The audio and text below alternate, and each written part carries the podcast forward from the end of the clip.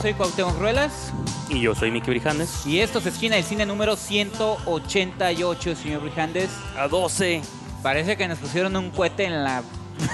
Sí. Porque vamos muy, muy rápido con los episodios que vamos entregando. Y más en estos días, estas semanas vamos a tratar de sacar dos por uno. Así es. Este programa regular Ajá, y uno donde vamos a hacer un recuento de lo mejor que hemos visto en el año. así es. Usualmente, digo, ahí tenemos como dos o tres años que lo hemos hecho.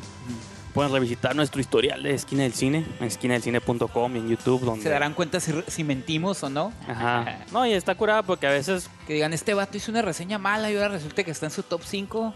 ya sé, bueno, todo el mundo es propenso a cambiar de opinión, ¿no? Sí, Pero Sí, sí, sí. El tiempo siempre pone las cosas en su Así lugar. como lo hizo la Nación este fin de semana, pero ahorita vamos a hablar un poquito de eso. Este, no, por ejemplo, esta suave también puede autorreferenciarse como tenemos una crítica de Ant-Man, ¿no? Entonces, a ver si queremos recordar que hablamos de la original, Ujú. Pues podemos escuchar Ah, la sí. primera otra vez, Claro. o así nos ha pasado con Avengers, de que Sí. a veces oigo la de era de Ultron para ver qué Sí. opinar de la nueva, ¿no? Entonces, y está chistoso porque mi indiferencia ha crecido con los años, ¿no? Entonces, creo que antes me emocionaba más el cine de superhéroes, ahora ya... No, y, No digo hartazgo, pero es diferente, ¿no? No, y ahorita que dices, como te dije, todo, todo, todo se pone Sí, pues lo decía- en perspectiva. Y te dices tú, el país, la selección nacional, También. todo se pone Todo está donde tiene que estar, ¿no? Ahí andaba yo besándole las- los pies a cada uno de los seleccionados y terminó siendo la misma historia. de- oye, voy a hacer a- alusión al, al este comentarista Javier Alarcón. Ajá. ¿En qué, en qué año fue? ¿En qué mundial? Creo que fue en el, noven- en el 2002, si no me equivoco. Que dice, ay, que por cierto, ahorita lo comentaré brevemente, uno- el documental Balón al Aire. Sí. Ah, sí, sí. Sale en el documental Balón al Aire el, eh, de fondo, ¿no? La misma historia de siempre. La misma maldita historia de siempre. o sea, aparte, Javier Alarcón siempre es- ha sido un estupidazo, pero pues. Sí, sí. Y pues, bueno, no, y por muy- ejemplo, Muy agresivo. por a mí no ejemplo, me gusta simplemente su manera de narrar. este, ¿no? Me gustaría que abriéramos, vamos a contradecir al programa pasado, porque me acuerdo que el programa pasado comenzamos diciendo que éramos un programa de entretenimiento y que aquí no abordábamos política ni deportes, pero hoy sí quiero que este programa hagamos una excepción de excepciones y abramos hablando de política y fútbol. Porque ya había, bueno, tú que se has seguido por más años los mundiales, ya había coincidido que elecciones fueran en el mismo año del mundial. No, no me acuerdo porque la elección de 2000 de Fox, que fue muy similar a esta, en Ajá. el sentido de que se... Sí, de cambio, De ¿no? manera abrumadora, Una- la sí. gente salió... Que yo creo que es lo mejor que podemos sacar de todo esto, que la gente salió a votar y todo eso. Ujú. Pues en el 2000. Sí. A fin de cuentas había un mundial en el 98, 2000 y 2002. O sea, Ah, fue entonces no en fue en el centro, ¿no? Entonces más... Ah, en el 2006. Sí, cierto. Pero fue, no, o sea, 2000, 2001, fue en el 2005, ¿no? Las La elección para tomar posesión en 2006. Pues no, porque es el año par, ¿no? Es en... Sí, cierto. No, fíjate, pero no, no me acuerdo que haya, que haya No, yo a lo mejor no fue en las mismas fechas, en el sentido de que yo Ajá. lo quiero mencionar como un fenómeno de que No, por, sí, yo te entiendo. por un fin de semana completo México era el tema tanto en el fútbol como en la política por las elecciones.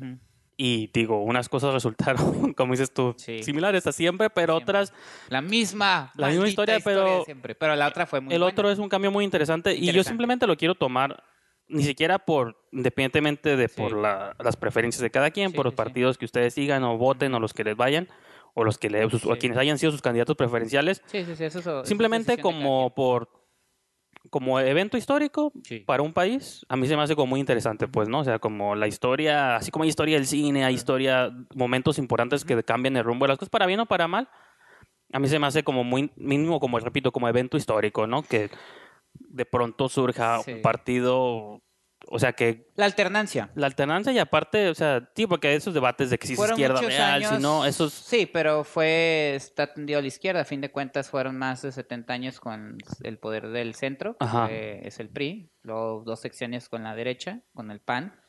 Y ahora eh, con la izquierda. Sí, O como lo quieren decir, algunos detractores van a decir que no es izquierda, pero a fin de cuentas es una Ajá, sí, sí. postura más del lado izquierda. Y que creo que es un ejemplo a nivel eh, mundial sí. de cómo un país ha logrado ese tipo de transiciones, ¿no? La otra cosa que a mí me, me gustó mucho, y como dices tú, independientemente de que por quién hayan votado, Para eso eran precisamente las Las elecciones. y los candidatos, porque cada candidato piensa distinto, cada partido y cada cada No, orientación. y siempre va a haber gente inconforme y siempre no lo va, Claro. va a haber gente No, que esté de bueno, acuerdo, a ese, ¿no? a ese punto voy, que, que a mí lo que me lo que yo resalto de todo esto es eh, cómo la gente salió a votar, te digo, desde 2000, que fueron las elecciones cuando fue la primera transición Sí, de Fox. Que, que llegó Fox. Fue una fue abrumadora. De hecho, ahorita fue más, porque creo que en aquel entonces Fox alcanzó un cuarenta y tantos por ciento y un margen menos eh, en contra con la con la otro. No, aquí desde que arrojaban los primeros resultados ya estaba, parece, decidido, Sí, y eso me, me gustó porque una, este, las dos elecciones anteriores estaba muy reflejado el abstencionismo. Este, los, los dos ¿no? El abstencionismo y los movimientos, cosas turbias, ¿no? sí, De que... siempre salían, salían todos los candidatos a decir que ellos iban ganando. Ajá. Listo, ah, ya empezaron. Y duraban días para decidir que porque querían que abrieran las tarjetas, que Sí, voto sí. por voto, que lo que tú quieras.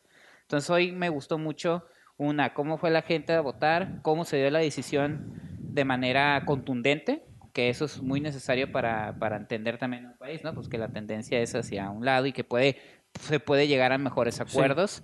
Y dos, que los contendientes salieron a, a aceptar la derrota y al mismo tiempo, en el caso de Anaya, a decir, nosotros seremos la resistencia porque eso está bien, porque siempre tiene, como dices tú, siempre tiene que haber ¿no? un, balance eh, y me, me, independientemente que yo no, nunca, o sea, no voy a decir por qué voté, pero nada más Sí, en sí. este comentario van a saber, ¿no? Nunca he votado por la derecha ni por el centro, entonces, y tampoco soy partidario ciego Sí. este, de los candidatos que representan la izquierda. Yo siempre he sido de la idea precisamente de eso, eso que hizo Anaya. Digo, yo no voté por, nunca he votado por el, por el PAN, pero estoy totalmente de acuerdo con lo que hizo Anaya, decir somos, vamos a hacer la resistencia porque tiene que haber resistencia, tiene que haber opiniones diferentes. Se van a parar fuera del zócalo. Digo, no opiniones diferentes carpa. tampoco como ahorita, ya sabes que el Twitter, como dices tú, es Sí, el sí. campo de batalla de todos los haters, pero tampoco esa, esa, esa tendencia tampoco a odiar todo o, o a señalar hasta lo más mínimo, pero sí como una voz crítica, en, Sí, el, sí. en el buen sentido de la palabra. Entonces, eso sí me gustó y ahorita que estamos haciendo, volviendo al cine para no perdernos tanto, yo ahorita se me, todos estos días se me ha venido a la mente la película Invictus de Clint Eastwood, donde Ah, donde Morgan Freeman interpreta a Nelson con sus debidas proporciones. No vayan a decir que cómo oso yo un comparar personal. No, no. Estoy nomás diciendo, en, el, en la, a fin de cuentas también es una ficción que, que representa una, una realidad desde la, desde la visión del artista. ¿no? Sí, sí. Invictus trata precisamente sobre Nelson Mandela cuando toma el poder en Sudáfrica, que estaba la- la, eh, esta división ¿no? del apartheid y todo eso y cómo él aprovecha también el, el equipo de rugby, que era la selección de Sudáfrica, ok. en el Mundial de Rugby para sí, unir, sí. ¿no? Entonces yo dije, órale, es, es también ahí se dio la alternancia, se, ab- se abrió, o sea, un, un africano llegó al poder.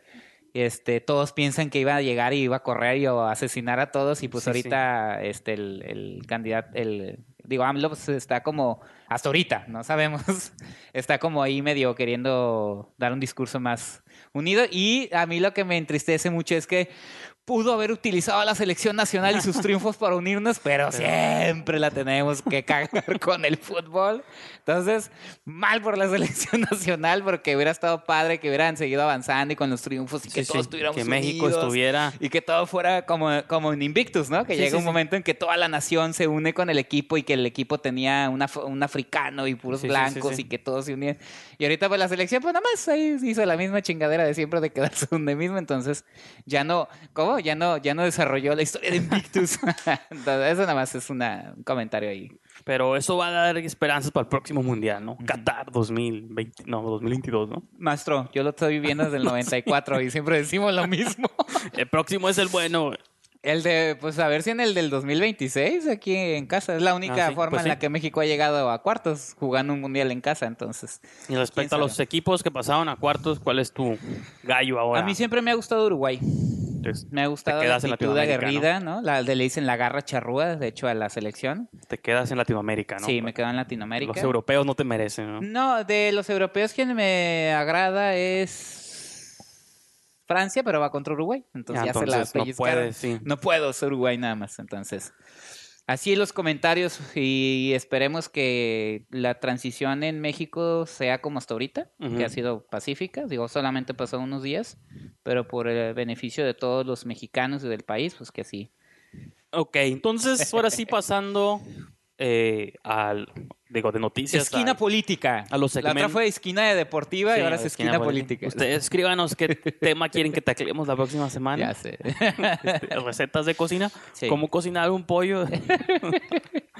este, no, Ah, pero pero el tema que tratamos, pues, lo que opinamos fue muy por encimita, a fin de cuentas nosotros no somos Sí. politólogos, no somos este eh, es que yo me quedé pensando, te digo, la semana pasada dijimos que no que queríamos un programa de entretenimiento y que no íbamos a tratar de abordar esos Ajá. temas, pero con lo que pasó el fin de semana, este el fútbol, todo, bueno, Sí. estaba todo, bueno, todavía está, pero México ya no está, sí, no para, para mí ya, nosotros. para mí ya desapareció, ¿no?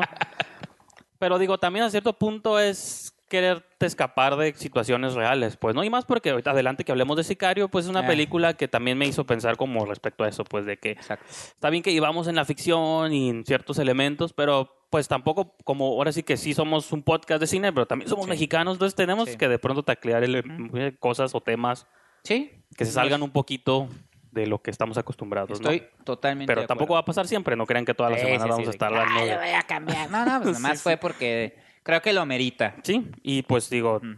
están ustedes también, como dice, eh, con todas las posibilidades de escribirnos opiniones opuestas Sí. y siempre con respeto. Así es. luego Par de ignorantes. Luego nos pendejean, ¿no? Digo, sí. pues pueden decirlo, pero con palabras, pero lo pueden decir con palabras bonitas. Si me lo dicen con palabras Ajá.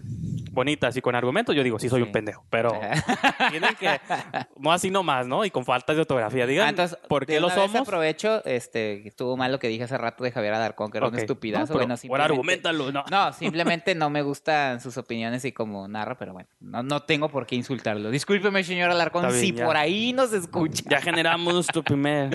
Ok, enemigo. Sí. Entonces, Ah, este, Javier Alarcón. no sé si ustedes lo sintieron o no, pero no grabamos como por una semana. Entonces, Ajá. a ti se te juntaron dos episodios de Luis Miguel. Sí. Ya vamos a pasar ahora sí a entretenimiento. Y hace dos semanas fue el fin de temporada de Sí. Westworld. Así que, pues, te dejo que tú abras con Luis Miguel, comentarios serie. de la serie también mexicana que está cambiando. Pues mira, la, así, ¿no? La, la manera de hacerse. Fíjate que sí, porque incluso la otra vez estaba cavilando sobre. Pues ya se va a terminar, ya faltan un par de episodios. De cómo la, la manera en la que la serie ha, ha de algún modo demostrado que sí se pueden hacer series de ese tipo. Digo, a fin de cuentas. Ah, no hace mucho están comparando la de Luis Miguel con la de José José y pues la de José José, digo con todo respeto para los involucrados en ese proyecto, es vilmente una telenovela. No, yo me atrevo a decir que Club de Cuervos abrió unas puertas también. Exactamente. Aunque La- yo la- nunca la vi y Ahí la bronca, y creo que ya lo comentamos, es que como es un tema muy específico, fútbol otra vez. Ajá, el, el nicho No, no, se pero- reduce. abrió las puertas a productores, a Sí. gente que está, en, que Directores. está en posiciones como de tomar estas decisiones creativas de que digan, "Mm, creo que sí funciona esto, no Sí, podemos sí. invertirle esta lana, agarrar buenos actores, buenos Sí. directores, o sea, como esta posibilidad de que Sí, sí. Series para streaming, para plataformas de streaming pueden funcionar o servir. Y luego mucha gente que le la están involucrando es gente de cine. Y mexicanas, porque obviamente se viene Ajá. haciendo, los gringos lo hicieron desde House of Cards, lo hicieron hace ya varios años, me refiero a que en México, ¿no? Producciones regionales, locales, sí. nacionales y con a la cabeza con creadores como Manolo Caro y acá en- Exactamente. Y No, y anteriormente, digo, ya habíamos tenido, eh, hablando de la situación en México, pero pues una serie bastante interesante, la del Chapo, que Ah, precisamente sí, sí. Fue de Ernesto Contreras y Carlos Contreras, eh, que son ahorita los, ahora sí que los, el, el dúo dinámico de los hermanos Contreras en el No, cine mexicano. la serie que ya nadie se acuerda de ella, pero sucedió, la de Ingobernable, o sea, fue algo que pasó ahí también. Y... Sí. Ah, no, en el sentido de que yo sé, fue un, Ah, eso sí está culera, pero fue- bueno. no, está bien, que, sí, fue sí, un sí, sí, intento. sí. A lo que Sí, voy sí, es sí. que son cosas que Sí, sí, pues tienen que abrir, tienen se que hacen abrir intentos, unos sí. pegan y otros no, pero Sí, sí, sí. tienen que haber... de- sí, porque es un gran productor, independientemente si te gustan o no sus eh, Pigmeno Ibarra. Sí, sí. Fue una persona que también a principios de los, nove- de los 90, cuando su y Azteca, fu- fueron de los que revolucionaron incluso la manera de hacer telenovelas. ¿no? Sí. Entonces son, son gente que saben lo que están haciendo y que ahora están metiendo plataformas. O sea, que le están, que afortunadamente, a lo mejor en el formato un poquito medio atrás, pero en el formato de, de cómo Ya- narrarlo, Sí. pero ya están abriéndose puertas en Netflix. En ¿Diablo Guardián era producción mexicana o Es producción mexicana coproducción? y este y sí, pues es de Televisa. Ok. Es de Televisa en este coproducción con Amazon. Ajá. Entonces está ya están entrando a Netflix, ya están entrando a Amazon, en Claro Video. Este y No, y van a expandir las posibilidades. Por ejemplo, YouTube acaban de anunciar, bueno, no lo metimos en noticias porque lo cambiamos de noticias, pero que Jordan Peele ya hizo un contrato con YouTube Red para una producción Ah, qué padre. de ciencia ficción. y qué como- bueno, porque así te... Porque te- ya YouTube hizo Cobra Kai Ajá. y le pegó y ahora ya le está ahora Jordan Peele. Agárrense el ganador del No, o Oscar, sea, ¿no? pues, que no se vaya. Entonces, está suave, pues, o sea, eso de que son esas plataformas, con que YouTube sea YouTube, Sí. yo todavía dudo que gente esté dispuesto a pagar Sí. por ver contenido de YouTube. El No, y ahorita el te tiempo digo- lo dirá, sí. pero son estas cosas que van creciendo, pues, ¿no? Entonces, No, y pues, ahorita Ernesto Contreras, digo, ya la noticia, ¿no? Ernesto Contreras acaba de, creo que en una semana se estrena otra serie creada por él, se llama Falco, para, que Ah, es ok. mexicana o latinoamericana, creo, para Amazon, original de ah. Amazon. Y viene otra también de Manolo Caro, la de la familia... No, La Casa de las Flores. La Casa de las Flores. Para Netflix. Entonces, pues, de algún modo Luis Miguel ha funcionado, ha demostrado que se pueden hacer bien las cosas. No es la primera.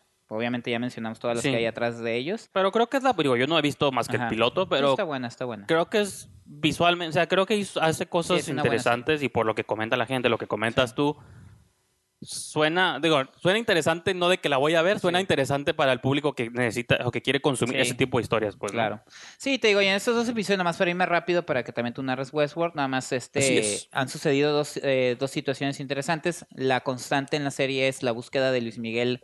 Su eh, mamá, ¿no? De su mamá. Ya, ya me lo aprendí la Ajá, y, la- el episodio 9 cierra con un, es un cierre durísimo donde Luis Miguel apa- aparentemente encontró a su mamá en un manicomio en España. Órale. Y Esto ya este- parece thriller de acá. Ajá, sí, pero en el siguiente episodio Lost, ¿no? Ah, ya ok, le salió gorro, no era, y sigue Ah, buscando ok, la ok, serie. ok, Nada más ok. nos dejó una semana, ¡uh, qué pasó, no? Y todo Está eso. loquita su mamá. Ajá, decían que era Luis Hernández por las greñas güeras feas, ¿no? Siguiendo con el fútbol, ¿no? Sí, sí, sí. Este, entonces, eh, esa situación y lo que sucede en el episodio 10, en el más reciente, es ya eh, estamos viendo la decadencia de su papá, de Luis Rey. Ya su disquera tronó. Está desesperado, trató de grabarse a sí mismo y pues no da una porque ya pues, no se cuidó la voz, Sí, ¿no? sí. Se la pasa en la peda y en, la, en los excesos. Y este Luis Miguel de algún modo se pone en contacto. Hay, hay- hay algo que nada más está gustando de la, historia y no es porque esté mal escrita, sino porque la actriz que escogieron nomás, ¿no? Ajá. Camila Sodi, siempre he dicho que Camila Sodi lo que tiene de preciosa lo tiene de. Tiene diablito ella, como Sí, dicen. sí. Ella es que dicen, oh, este actor tiene ángel. Tiene- tiene- tiene- no, ella tiene diablo, ¿no? Entonces, eh, como que no conecta. Se supone que tiene que ver la Pero relación. Camino a Marte fue una gran tijuanense. Interpretó una gran. En la gas, te dejamos en la gas, porque en Tijuana sí hablamos, ¿no? Sí, ya sé. Entonces, este. eh, Fueron los clichés de, digo, vean Camino a Marte y ella habla como todos los clichés de cómo Ajá. creen que hablamos en el sur, ¿no? O en otras ciudades. Y a esta Tessa ya le valió pito, pero eso es la mejor actuación Sí, para pues mí. Entonces, eh, ah, bueno, ya ahí en- eh, ella es la. Era más como regia, ¿no? Pero Sí. Ella es Cam- la. Ay, Camil, este que fue el amor de su vida, dicen, cinco Ajá. años con ella. Pero pues ahí estamos viendo los cómo se van enamorando, que ahí sí no siento nada de clic, pero afortunadamente digo, Diego Boneta es un buen, es un estupendo actor, Jaenada es un estupendo actor. Eh, de algún modo ellos eh, mueven la historia. Sí. Para mí son ellos todos los que mueven la historia. Hay buenos personajes, pero ellos son los que mueven la historia. Y este, pues hubo ahí una escena dura en este último episodio donde Luis Rey quiere un reencuentro con Luis Miguel y, y, pues ya hicieron un meme. Es el meme ese que está con una pierna de jamón. Ya no lo he visto. ah, ok, que se le aparece en un concierto eh, y le dice, Mickey, ¿no? Y, ¿quién lo dejó entrar? Y ya, pues. Y pero también entendemos poco a poco cómo fue que Luis Miguel eh, como que de, de repente concentró todas las cosas que vivió con su papá y ya hace el eterno odio hacia él, ¿no? Hay una escena muy fuerte donde ya la última vez que ve a su madre es un, día en, en- en- en un, en un departamento. Este llega y le dice, decide con quién te vas a quedar, con ella o conmigo, ¿no? A los hijos. Chale. Y, eh, está muy, muy cabrona esa escena. Y poco a poco entiendes. Fíjate, lo que me gusta de la serie es, eh, a pesar de que sí, a veces victimizan a Luis Miguel, a- a- en su mayoría contextualizan la, actitud de Luis Miguel. Más que victimizarlo, es como dices, no, pues este vato sí. Pues por eso Pues es, es que- como es, no justificando en Eso el lo que de voy. que, ay, pobrecito, No, no, entonces lo vamos a querer. No, porque a fin de cuentas yo no soy su fan, no voy a ser su fan. No lo, si veo a Luis Miguel No, real, pero no me por ejemplo, interesa, ¿qué pero- tanto cuando es a veces un biopic o una historia basada en hechos reales donde la persona pasó por eventos trágicos, Ajá. pues qué tanto es victimización y qué tanto realmente pues o sea, le Ajá. pasó y eso lo formó Sí. como la persona. Hay cuántas historias no hemos visto de tragedias que dices, ah, chale, o sea, no puedo creer que este personaje le haya pasado esto, pero dices, pues es que le pasó una vida real, ni modo que Sí. O sea, ahora sí que aunque suene, es que ese término suena raro, víctima, pero pues a lo mejor sí fue víctima de las circunstancias. De las ¿no? circunstancias. eh, Y- y se puede es o sea, puede a pasar. victimizar al personaje. Más en esos casos donde de entretenimiento, pues donde desde chico estuviste siempre en el ojo del centro del espectáculo y las miradas encima y manipulaciones y eso, pues ¿cuántos casos no se han dado de gente que paga consecuencias? Él le fue bien, se y puede aparte decir. es el, es el medio del espectáculo. Se saben muchos casos similares. No es exclusivo de Luis Miguel. Ah, no, bueno, yo no estoy diciendo eso tampoco. No, no, Estoy pero a lo que voy es como en un programa dijeron, no, si hicieran la historia de Michael Jackson, Luis Reyes es un, es un buen pedo, ¿no? No, es pues buen sí. pedo. O sea, el, el este Jackson papá era un era el demonio. O sea, afortunadamente Michael Jackson fue suficientemente talentoso para sostenerse por sí mismo Sí. En su carrera. Miguel también. Pero, o sea, ¿qué niño crece con esas presiones de padre? O sea, imagínate y, y no cumplirle, que eso sería lo, lo frustrante, ¿no? Qué bueno que mencionaste lo del talento, ya más para cerrar la crítica. Aparte de esas situaciones, también la serie ha servido para reflejar ciertos mecanismos de la industria del espectáculo en México, específicamente en la música. Ya mencionamos la vez pasada sobre los playbacks y todo Sí, eso, sí. que a fin de cuentas Luis Rey también quiso lanzar un proyecto Bosco. Bosco. Que yo dudo que sea Chao ya, el otro cantante. Yo siento Sí. que no es. Sí, porque ya como se dieron las cosas, siento que fue un petardazo ahí nomás que tuvieron. Hay que buscarlo, eso el internet debe buscar e investigar. Y ahorita de algún modo te pone en perspectiva eh, algo que siempre hemos criticado, bueno, lo ha criticado, perdón, la gente de la música es Luis Miguel nunca evolucionó como, como, como músico, pues. Entonces, eh, vemos cómo en la industria cinematográfica, digo, yo digo en México, no sé, sé que a lo mejor en otros países, pero alguien tendrá una co- eh, tendrá más, más contextualizado su situación. No evolucionó, encontró su presión, nicho y se quedó. la presión de las disqueras bajo Ajá. contrato era sácame así discos, oye, pero no tengo, no sé, de dónde, de donde sea. La gente va a comprar cualquier Ajá. basura. Ah, eso, eso es exacto. problemático Eso. también. Eso, eso es lo que te ponen. y te ponen el nacimiento de un proyecto que le dijeron que Luis Miguel estaba negado a hacer un disco de éxitos. Dice, no mames, ¿cómo hacer de éxitos? Espérame. Pues Apenas eso- tengo dos discos. Ajá, es como, eso no está, eso es, eh, sí dijo, eso es, eso es una tomada de pelo. Y supuestamente está Cam- eh, Camila, del personaje Camila Sodi, este, le dice, lo viejo siempre ha sido, nunca ha pasado de moda. Y es cuando a Luis Miguel se le ocurre hacer el disco de boleros. Ah, ok. Entonces, de algún modo, este, Fue el que definió su Pues segunda un- parte de su Su carrera. segunda parte de su carrera, exactamente. Pero al fin de cuentas, eso es un como, a lo mejor por lo que muchos artistas en México les cuesta mucho evolucionar eh, dentro de la industria, precisamente porque el, el- el mecanismo de las disqueras es, eh, yo te contraté, ya te pagué, si no me Sí. sacas un disco te demando. Oye, pero pasó apenas, dame chance, dame un mes, decía, dame, dame un mes más. No, no, no, Sí. ya, ya, ya tiene que salir así. Hay un episodio, digo, son diferentes industrias, pero no tanto porque pues muchas compañías como en Estados Unidos Warner hizo Warner México, Sony América, EMI Sony también. México, pero hay un episodio que EMI hizo extranjero, que ¿no? hizo sí, EMI, es, hizo Joe Rogan con la cantante de Garbage, Shirley Manson. Ah, sí, sí, sí. Este, sí, hay un podcast- Me tocó en su mero mole esa No, banda. sí, hay un podcast que hizo ella con él. Y, bueno, hizo uno con ella primero, luego Ajá. meses o años después hizo otro con Billy Corgan de los Smashing Pumpkins. No sé. Y los dos le contaron, así como se abrieron, y dijeron, vamos a decir cómo funciona la industria. Ahorita ya no, porque iTunes destruyó las descargas, la que luego, piratería. que luego critican eso, Sí, sí, pero a no, fin de pero cuentas sí fue como. Salvó y destruyó y, rejuveneció, ¿no? Pues como Pero todo. Eh, hablan de que las, de las disqueras eran turbias. de- Sí. En los tú decías, te vamos a dar un contrato y tú cuando te agarran a los cuando tienes 20 años, cuando el mundo está en tus manos, te vamos Sí. a dar mujeres, bueno, hombres o drogas y vas a viajar por todo el mundo, Sí, pero no te das cuenta que en tu contrato dice para tu agente es un 70%, tú vas a ganar nomás como el 10 y, No, y luego la presión de sacar los discos. y saca, ajá, y de sacar rápido un disco y ya En no has sacado años, nada. cinco discos y dices te- tú, "Ay, cabrón", Te estamos dices. pagando y no estás sacando Ajá. nada, estás en nuestro como roster, ¿no? De Sí, sí, sí. artistas y nomás. Entonces, eh, lo está curada porque los dos hablan sobre pues. cómo se manejaban las en los noventas, bueno, Sí. que fue donde Pues la época que estuvo Luis está- Miguel Pues ahí está. y que porque era porque las industrias también ya estaban dando cuenta de que Sí. venían cambios que no sabían todavía cuáles eran, pero venía un cambio hacia abajo y que fue lo del internet, ¿no? Pues es que Luis Miguel es también parte de las circunstancias de la industria musical en México. Sí. Y te digo, ahí hay una escena donde le dicen, oye, este. Ay, como era su, su, Letrista. su letrista. Olvidé el nombre, perdón. Este, le dice, no, no ha terminado. ¿Cómo que no ha terminado? Pues es que, es que el tiempo ya se vino encima. O sea, es como, sácate 10 rolas. Y luego, y, y- y luego terminan todos pareciéndose, ¿no? Sí. bueno, es, un- es un ejemplo que No, yo no, pongo. pero Pues es que está Ajá, difícil, está difícil. Sí, entonces ya nada más con si eso no eres un genio musical como Lennon y McCarthy, de que puedan, ellos sacaron un O disco como al el año. letrista de Elton John, ¿cómo se llama? Que hasta la fecha siguen trabajando juntos. Ya no sé, Elton John tiene un no letrista el dato, de, años, que es No, un genio. Pero por ejemplo, o sea, los Beatles está chistoso porque son estos hitos de la historia, ¿no? Pero si su discografía o su- sus, sus años activos fueron nomás 10, del 58 al 68, me parece.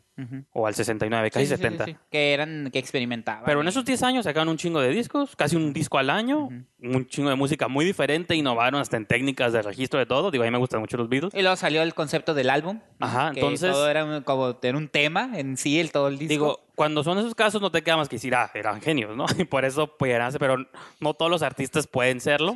Pues el caso de Axel Rose, de Guns N' Eso no les quita de que que sean vato buenos. Se le acabó la Pues sí, chispa. es que puede pasar. Y les pasó a muchos de Sí. que no es como crítica contra ellos. O sea, yo sí creo que en todas las artes existen los genios genios que porque y hay gente que trabaja arduo. y hay gente que se ajá. arduo y pues o hay gente con suertuda que estuvo en el lugar correcto en el lugar en el momento indicado y pegó y no sabemos ni por qué pero ahí está cantando no y llena palenques o estadios güey pero, Bueno, porque todavía eso es un mercado aparte, güey. No, ¿eh? sí, Ya, sí. ya, eso es pero El palenquear siempre ha sido la, la, la- como el, El seguro, ¿no? la el seguro para el artista. No, pero, o sea, es- ahí que saca, saca es un- adelante es su un carrera. decir, ¿no? Pero de que hay de todo, ¿no? Pero eso es a lo, a lo que voy, pues de que mejor Luis Miguel no era el caso y pues sí era una presión dura, ¿no? No, aparte digo, el tipo era un cantante talentoso, pero a fin de cuentas su entrada a la industria fue más por, forz- for- fue a la fuerza del papá, Sí, de pues, que, hay, que hay que mantener a la familia porque nos estamos muriendo de hambre, literal. Así que cántele, mijo. Ajá, sí, sí, cántele, mijo. Pero bueno, eso es el episodio 9 y 10. Y este, adelante, señor Brijanes. Pues fue hace dos semanas, así que ya no me acuerdo, pero Westworld estrenó su episodio número 10 Ajá. eh, de la segunda temporada. Y pues se llama The Passenger, el pasajero. Y ya fue pues con el que concluyó. Y Una mini movie, ¿no? Sí, duró 90 minutos. O una movie. No, no me acuerdo si el final, el episodio final de la primera temporada era también así. Creo que duró setenta y tantos. Estoy casi seguro de que así se pasó de la hora, pero según yo no tanto. Este duró 90 minutos. Como esto es- era como una movie. Pero quiero hablar más que nada como en general. Esta segunda temporada. Ya de es la temporada, Es ¿no? un Sí. poco agridulce, tal vez. Ok. Pa- no nomás para mí, cre- creo que para muchos fans también. Eh, ahorita se me olvida el ejemplo que quería poner, porque traía- había un ejemplo que en el que estaba pensando, pero se me olvidó, de que al final de la primera temporada tú sientes de que... Ok, bueno, voy a remitirme a la película original que dio a pie a todo. La película original de Jules Brenner, escrita por Michael Crichton, y creo que dirigida también por él. Sí, dirigida por... era sobre un parque de diversiones futurista eh, diseñado a lo diseñado al estilo vaquero donde pues va gente y se toma fotos y juega con los vaqueros no van ahí con las van ahí con las chicas del burdel y todo puedes divertirte uno de los robots sale de control y asesina a toda la humanidad, ¿no? Bueno, a todos los visitantes y enloquece. Hasta los Simpsons hicieron una parodia con Sí. la tierra de Itchy y Scratchy, ¿no? Sí, sí, sí. Entonces, la primera temporada trataron de manejarlo como más serio, pero era esa misma premisa de los robots, película, los o robots se salen de control. Es una novela, ¿no? Sí, sí, ¿O es un guion original?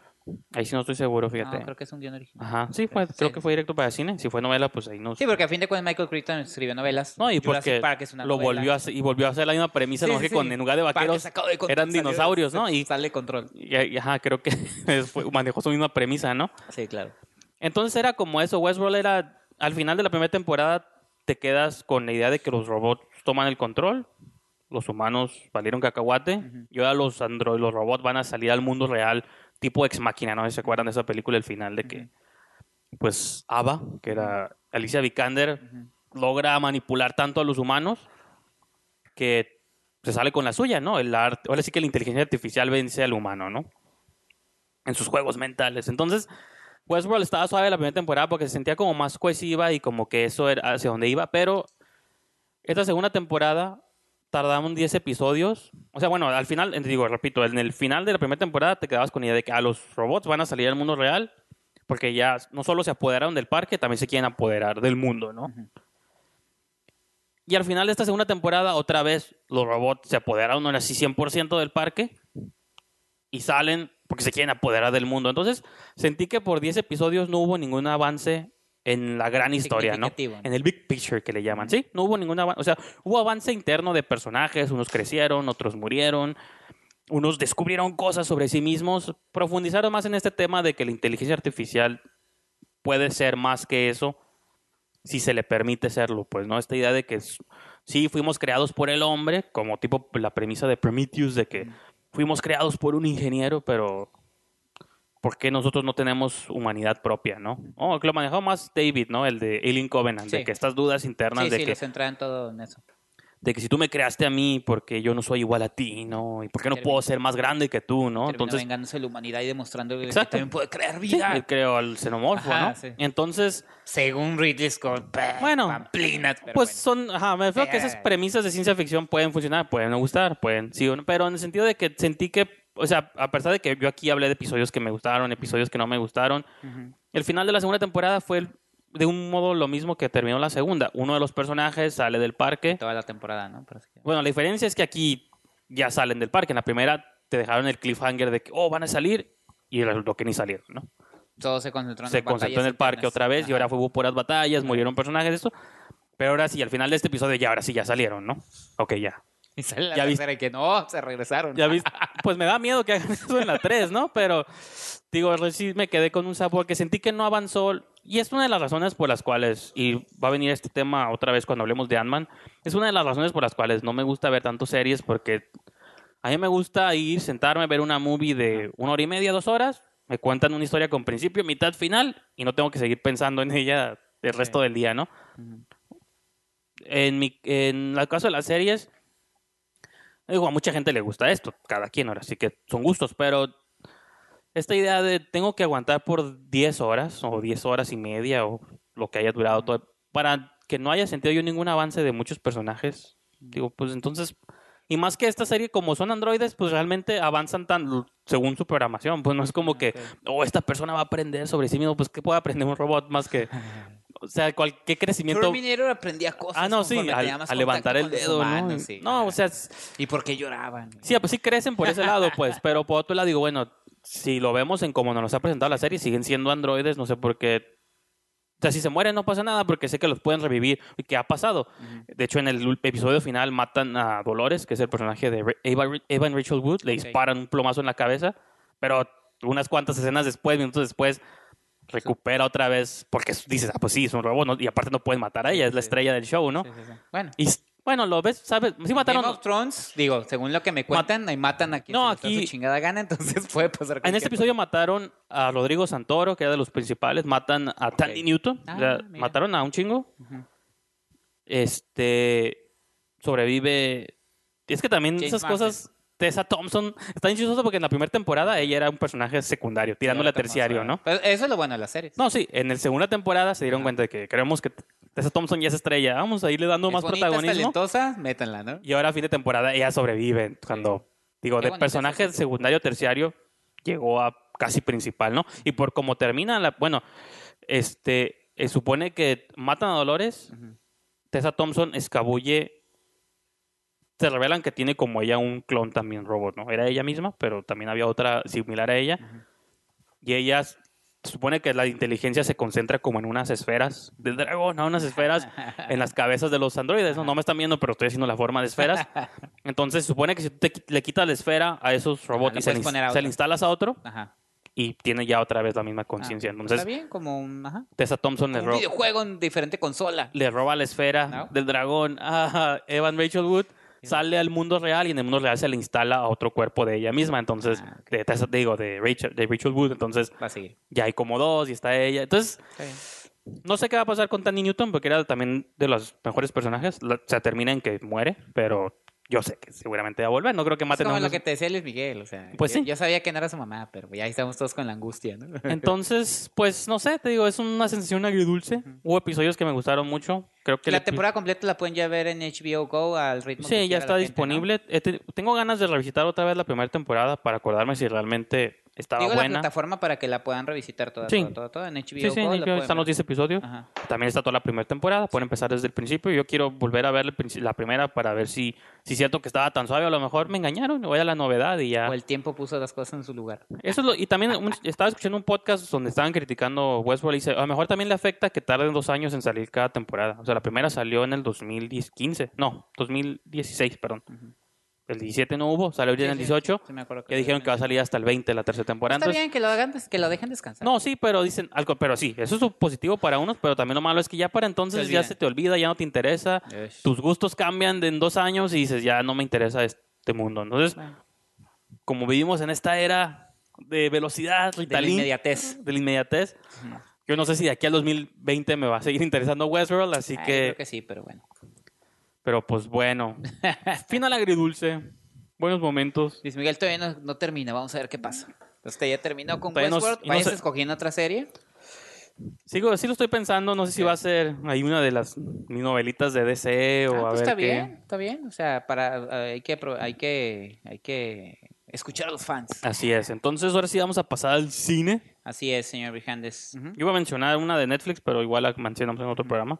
Yo iba a mencionar Balón al Aire, pero ya pueden ingresar a la página Ah, sí. de esquinaelcine.com. Pues digo, también nos conviene que se que ingresen y, y Ajá, visiten sí, la sí, página. Balón al Aire es un documental de una hora de YouTube que Ajá. dirige Gabriel Mariño sobre la selección nacional y su paso por los mundiales de fútbol. No es para echarle más limón a la herida, No, tenemos, pero véanlo. Léanlo, perdón. También tenemos, Léanlo y véanlo. tenemos una crítica ahí de Jurassic World Ajá. que Ah, sí, cierto. Menciona. estuvo suave, que fue compartida por Bayona. Le Ajá. llamamos, es eh, la nota, la- el review más bien. Es la Alberto nota, no somos periodistas. este, la, not- la, la crítica fue de Alberto Villescusa, así Ajá. que estuvo suave que, que Bayona se tomara el tiempo de leerla, quiero creer, y de Sí. compartirla en sus redes sociales, ¿no? Y la otra nota es que hay una nueva sección en la revista que se llama Cine en Video, eh, que está a cargo de quién, señor Brijandes? Este, no sé si No, y fíjate que lo, de- lo del nombre, yo no, o sea, era más bien como para decir que es cine en video, no Ah, tanto que se llamaba, pero pues supongo puede que ya se le quedó el nombre. Ajá. Es que no sabía cómo ponerles y lanzamiento, algo no tan largo, cine en video. Pero es una sección donde el señor Brijandes va a estar reseñando películas que eh, están lanzando en formato casero, Ajá, género de muy bien. terror.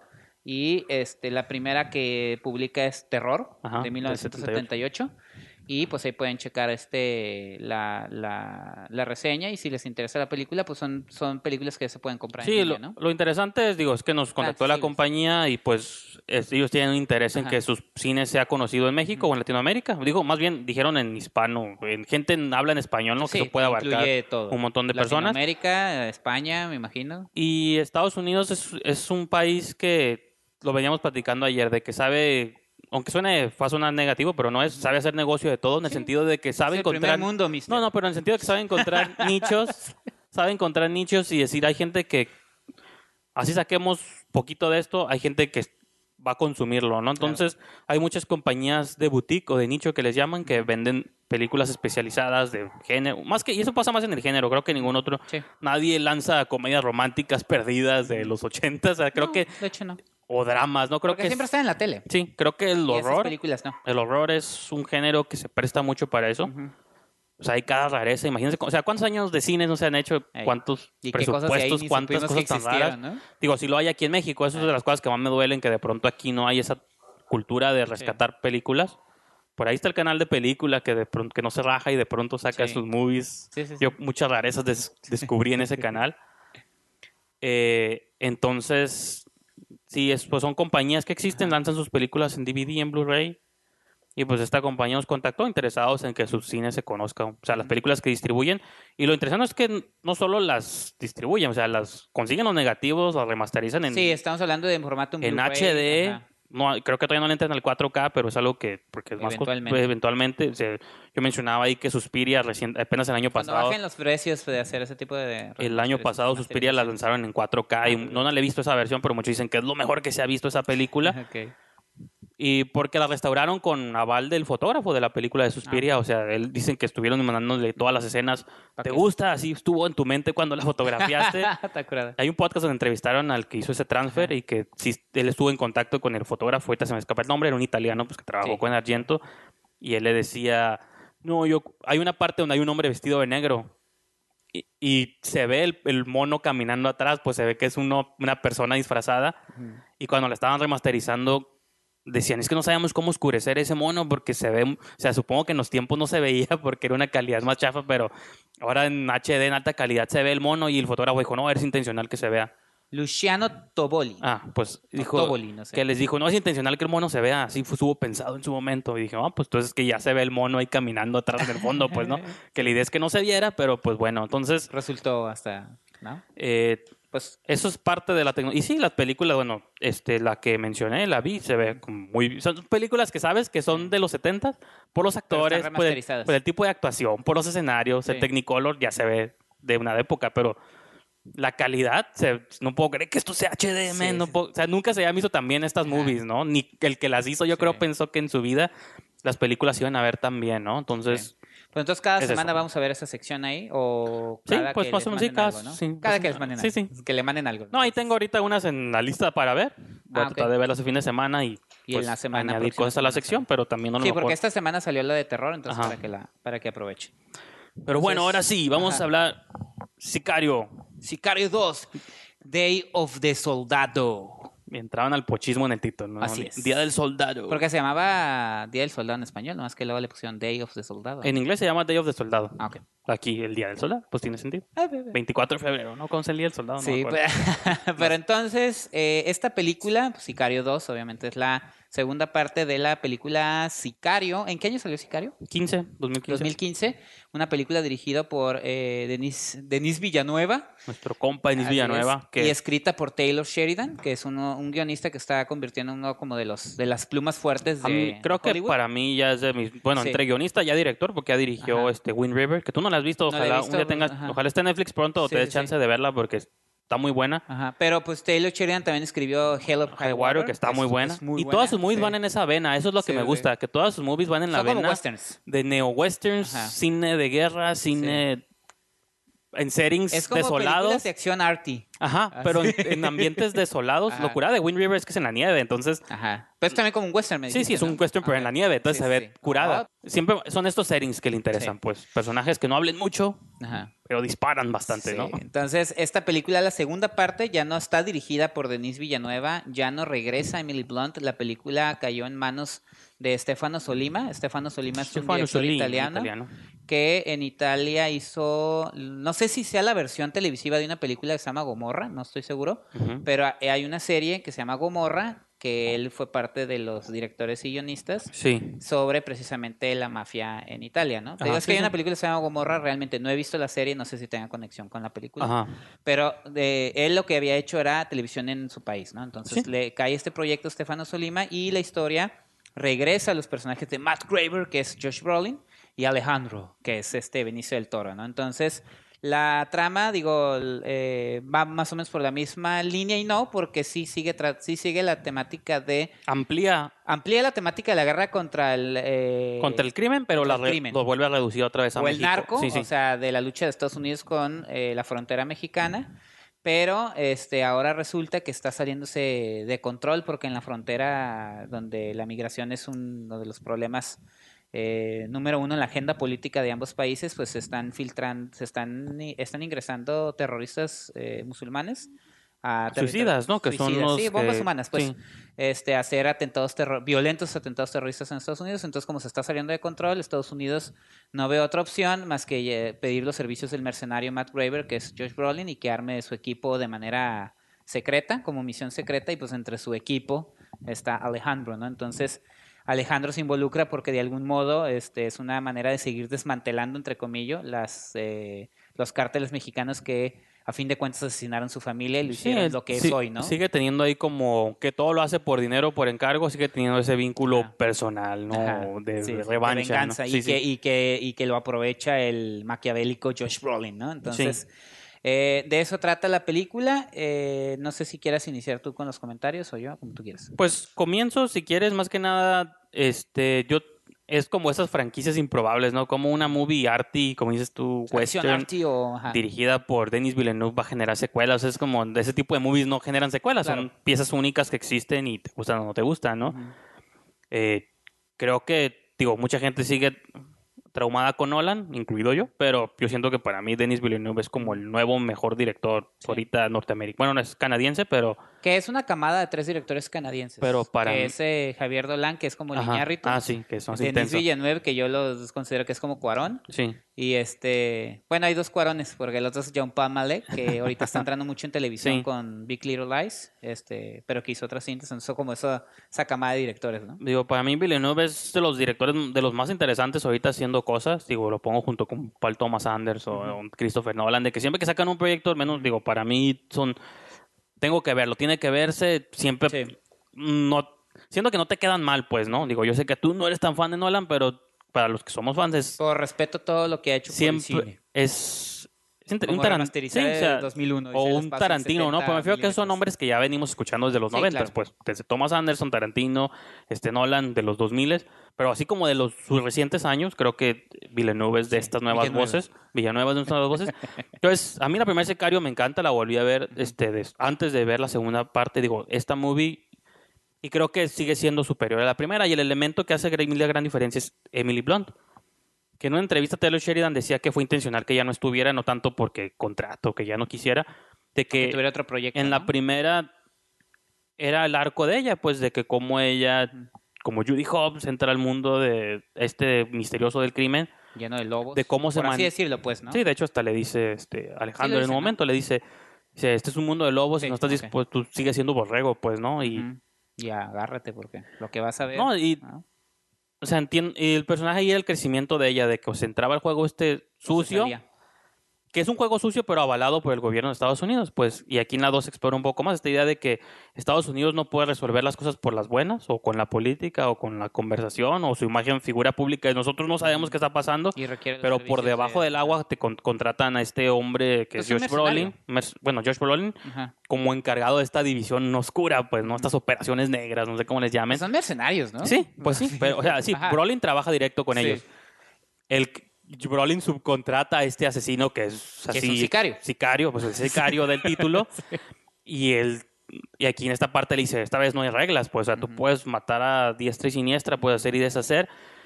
Eh, lo complejo es de que creo que la película, yo lo publiqué en Facebook, se navega como por dos aguas, que a mí no me molestan, pero entiendo por qué puede ser problemático o sensible para nosotros como mexicanos. Eh, Sheridan es americano.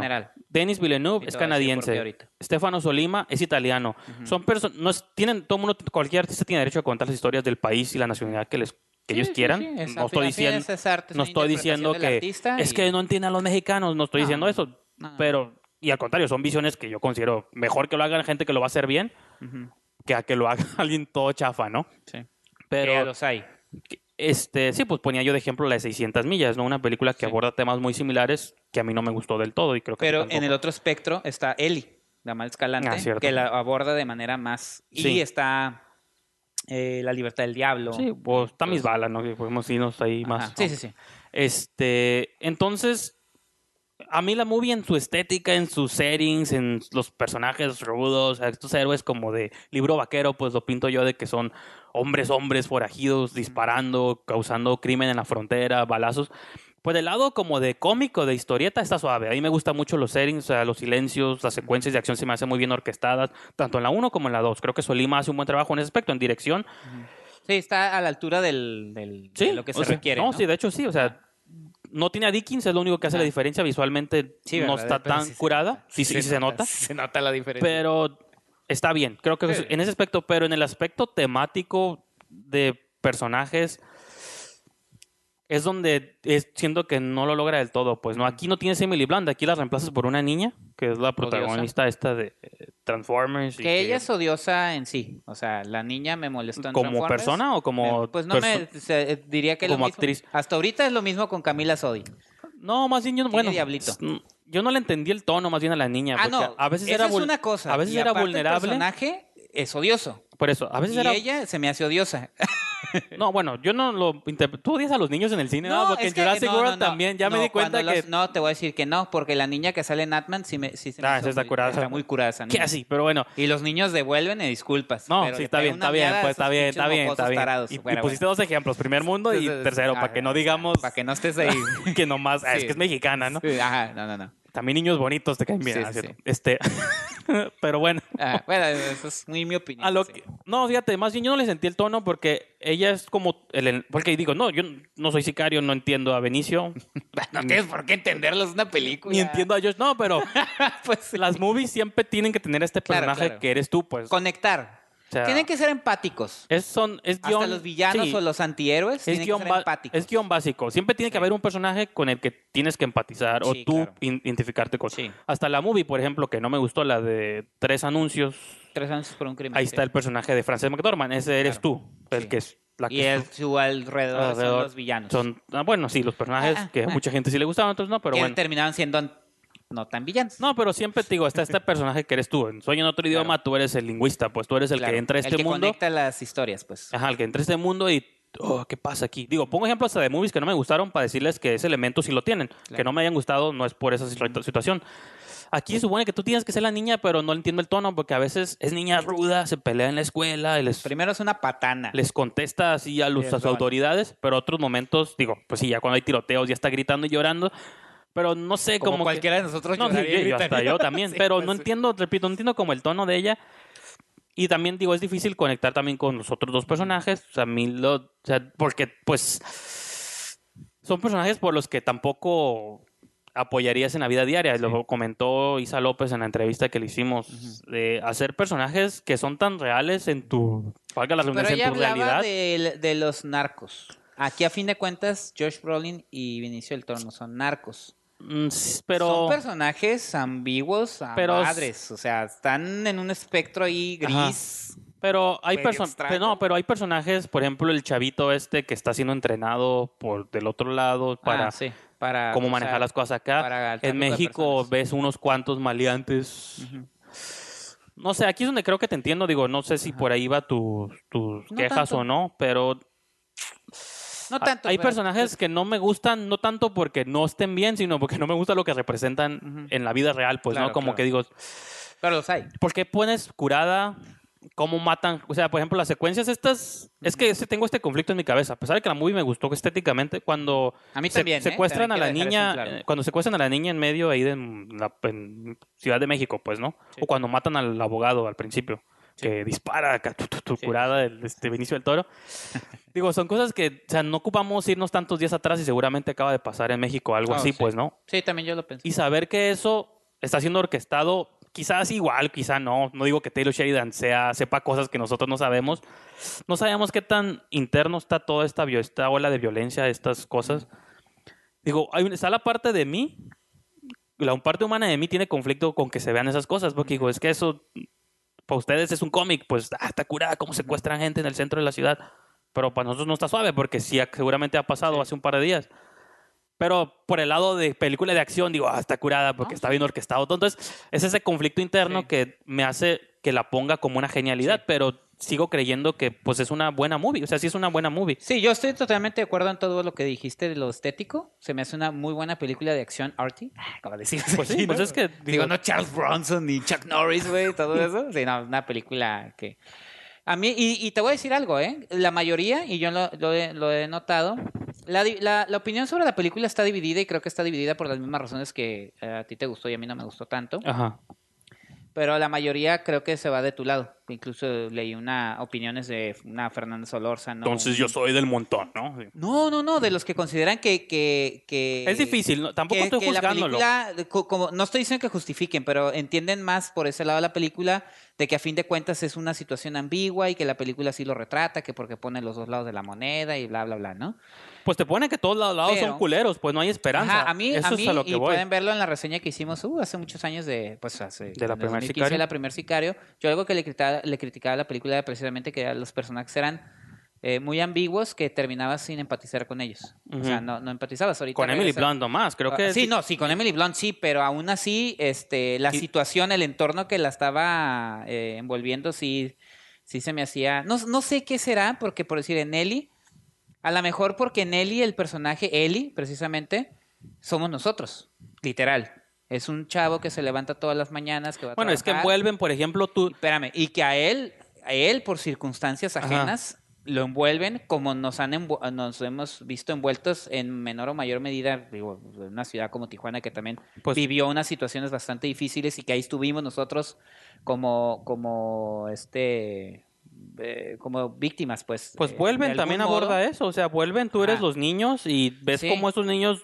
Y acá, no- a fin de cuentas, Emily Blunt, pues también es parte de, la, de las autoridades norteamericanas, es del FBI. Sí, y no, yo entiendo. Es de las rectas que quieren hacer todo Ajá. bajo la ley. Y mira, mucha gente criticó la, la primera que porque, y entre ellos la criticaron fuertemente, me acuerdo muy bien Leonardo García Sau cuando la vio en Cannes, la primera, de que la manera en la que trataba el tema era como la- el, el, tema, la visión típica del gringo, que, Ellos no, son los que no, ajá, que no abona absolutamente nada y que ellos son los chingones y que llegan a territorios salvajes asustándose de todo. Y se vale, o sea, se vale, No, pues. sí, él, él criticaba eso. Yo, por ese lado, como te digo, a mí estéticamente sí me gustó, se me hace una muy buena película de acción. A mí lo que me chocó un poquito en esta segunda parte y que para los que dicen que no, pues prácticamente yo soy un güey que está viendo más allá de lo que No. es la película, porque a fin de cuentas vale la película es una película de acción. Tiene que muestra escenas de combate espectaculares, bien hechas. A mí lo que me chocó un poco fue, eh, al principio, la manera en la que están retratando el problema que está surgiendo entre México y Estados Unidos. Siento, desde mi punto de vista, siento que lo hacen irresponsable por varias razones. Porque a fin de cuentas, siento que están justificando las acciones de un gobierno como el norteamericano. Prácticamente nosotros los estamos orillando a que sean así de malos con nosotros. Bueno, ellos lo hacen Yo sí lo porque- estoy interpretando. La primera escena y que se me hizo un poquito burda y, y exagerada fue eh, ya en una discusión que tienen entre ellos, ya la situación del narco ya no es lo grave, es específicamente el tráfico de personas o la migración. Ajá. Es el problema en Estados Unidos, se está saliendo de control porque por sus fronteras no nada más están cruzándose mexicanos, sino terroristas, prácticamente ya hechos bomba. Que eso se me hizo algo totalmente exagerado, ya son bombas, ya no se esperan a que lleguen a Estados Unidos y prepararse. Ajá, sí, sí. Eso se me hizo un po- eh, se me hizo tremendo, ¿no? Porque hasta vemos cómo estalla y mueren muchos migras, ¿no? Los, Ujú. los, los Sí, sí. agentes fronterizos mueren, ¿no? Por culpa de esta Los Border Patrol. ¿no? los Border Patrol mueren por culpa de estas filtraciones de gente, ¿no? Y luego la escena más brutal es una es un atentado en un supermercado donde creo que son como cuatro o cinco personas, ¿no? Son como Como seis. tres, no, eran tres. Tres, ¿no? Porque cuate que contaron tres tapetes. Y estallan y o sea, yo lo que veo es lo que la película me está diciendo y también a lo mejor tuvo que ver un efecto que la vi en Rosarito y pues ahí hay mucha gente norteamericana jubilada. Y tenía, como, playas, tenía como seis retirados, jubilados atrás de mí, y pues todo lo que miraban era, oh, sí, sí, oh, yeah, yeah, that's right, ¿no? Así como diciendo, sí. Digo, bueno, no, no tan así, pues, ¿verdad? Pero esa, esa idea, pues. Pero sí, es que es ficción la- también. Sí, yo sé, pero también el que ya estén interpretando como que las fronteras son sumamente vulnerables, que no nomás somos nosotros el problema, sino que nuestra, nosotros dejamos entrar ya, ya estamos atentando contra el pueblo norteamericano, dejando entrar terroristas. Y eso, yo, yo lo que prácticamente la idea es, no, sí, Trump, haz, la- haz- haz el muro. Haz el Sí, muro pues porque es- esto, esto ya está fuera de control. Y, eh, y la otra cosa, estamos, eh, la película justifica, la película, Sí, no estoy diciendo que la película va a cambiar nuestra perspectiva y a partir de ahí todos nos la vamos a Es que creer. no debería, porque no es una ficción. No, es Nomás a mí, nomás estoy, te estoy diciendo la razón por la que a mí no me gustó. No, está bien, no, A en mí. el sentido de. A mí Cuauhtémoc Ruelas, eso fue lo que no me gustó. Este, eso fue lo que me hizo que disfrutara menos la película y también te digo, justifican de algún modo eso y también el decir, híjole, no, sí, Estados Unidos es que nosotros los estamos orillando a tomar medidas extremas, ni modo, no pueden porque no los dejamos porque somos extremadamente ingobernables y Sí, ustedes sí. tienen que llamarle a mercenarios para que nos pongan en orden y hasta maten policías federales en nuestras tierras y todo eso, ¿no? Que eso es la, una de las secuencias. No, y que causen caos. Ajá. Por ejemplo, y esto pasa en la primera también. No, eso y luego otra cosa que también a mí, eh, el personaje del niño este que dices tú que están preparando, a fin de cuentas a mí lo que ese niño está haciendo no me lo está justificando la historia, porque realmente el niño eh, vive en una casa normal, Pues bien, su- sí. eh, eh, va a la escuela, es querido por su familia, es tratado bien por su familia. Pero lo que yo interpreté es, pero pues es mexicano De y la semilla del mal viene, la trae. Y si no es él, no es, no es él, pues están sus familiares mexicanos que ya están ahí para inducirlo al mal. A lo mejor estoy escuchando muy exagerado, pero eso es- sí, probablemente soy muy exagerado. Va a decir la gente, ay, no mames, güey, o sea, ni al caso. Y te digo, muchos críticos Sí. están diciendo que ni al caso, pero yo, esas son las razones por las que yo no disfruté 100% de la película y sí me hizo ruidito al principio y me quedé así como, ah, no, ahí, a lo mejor tú dices, a lo mejor porque soy mexicano, a lo mejor... Pero es que es a lo que voy. Siento que lo que tú dices, a lo mejor tus quejas son distintas a las mías, pero creo que en algún punto se conectan porque los dos estamos teniendo broncas con la idea de que México se le retrate de una manera específica. Pues, o sea, Es que no es ni eso. yo no pensé en esto de la muralla, pero tampoco no creo que tengas, no, no creo que estés equivocado porque, pues sí justifica de algún modo, pues hay que hacer una división. Pues si se van a estar cruzando terroristas, Sí. Y están matando a pues a mejor nuestros- pone, levantamos un muro, ¿no? Y, y digo, están bueno, matando a pues nuestros ciudadanos de esa manera tan brutal, porque incluso hay una escena, la escena donde la mujer con su niña se le acerca Por ejemplo, pero no está, eso es lo que yo te iba a decir. no está tallado, dices Sí, tú, sí, eso es lo que "Wow, te iba a decir, que en la está- 1 tampoco lo hace Villeneuve y acá tampoco lo hicieron. Cuando hay escenas de violencia en México, nunca ves al, a mexicanos reaccionando. O sea, nunca ves como una toma de gente asustada. clásica movie de do- una doñita que se tira al piso No, y gritando y llorando. Nunca ves al público, nunca Ajá. ves gente. Y en el primer sicario tampoco, cuando vienen a México a disparar, nunca, nunca Pero en ves. Estados Unidos no, sí. por ejemplo, en, en sicario, cuando están en la línea y disparan, nunca ves Ah, sí. a los demás carros, ¿no? Como, y no que los tengan que ver, son recursos, pero No, eh, creo que lo más es un señor que se baja Sí. de un taxi. Ay, lo mataron. sí, como diciendo eso, estás Ajá, acostumbrado. mataron al Y pero que es alguien que viene de México, ¿no? Sí, Que es claro. mexicano, que ya está acostumbrado. Pero en el sentido de que sí, cuando son víctimas los americanos, sí, la señora y la niña, bien Ay, trágico sí, y te tú, duele. No, veo eso y digo, no, sí. Pero en México cuando... Contraten a George Brolin y arrasen con todos Sí, esos en- malvivientes. En México asesinos, cuando hay balazos y tiroteos, estarán muy curadas, pero nunca ves gen- cómo reacciona el pueblo mexicano, pues, ¿no? Ujú. Que en una vida real reaccionas como con molestia, hartazgo, Sí. impotencia, dolor, si eres un Sí. familiar o Yo conocido. nomás digo que la, la, Salvo la niña, y repito, la niña Sí. no creo Ah, que esté tan bien otra cosa. manejada. Pues la que- situación es, es, es sumamente ambigua. Ninguna, ninguna y aquel que crea que una película va a tener la solución está es totalmente equivocado. No, una vez lo hablábamos Así sobre... como aquel este columnista que dijo que a, a- a Matt Escalante y a su guionista los tenían que fusilar No, por la no, mala no. imagen. No, no, me refiero a que Sí. no, yo no estoy de parte de eso. Incluso Sicario, yo les he dicho, si te gustan las películas de acción, es una buena película de acción. Yo no voy a boicotear a nadie, ni voy a... Nomás sí puse mi comentario. Sé que es una película de acción, sé que lo que intenta es eh, ser una película pues, de combates espectaculares. A mí, yo, o sea, se me hizo un poquito responsable, un poquito así medio... Pero, por ejemplo, tú y yo ya la hemos hablado, creo que en este programa, de que el cine no tiene ninguna responsabilidad claro. tampoco con dar Eh, lecciones.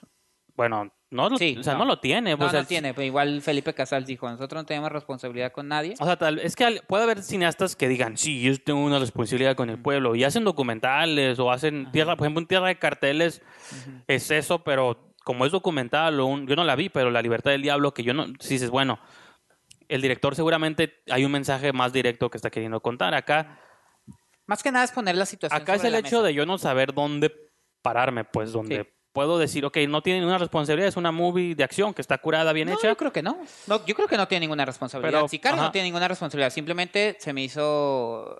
Pero al hablar de tu irresponsabilidad, estás diciendo que debió haber manejado las cosas de otro modo, y pues...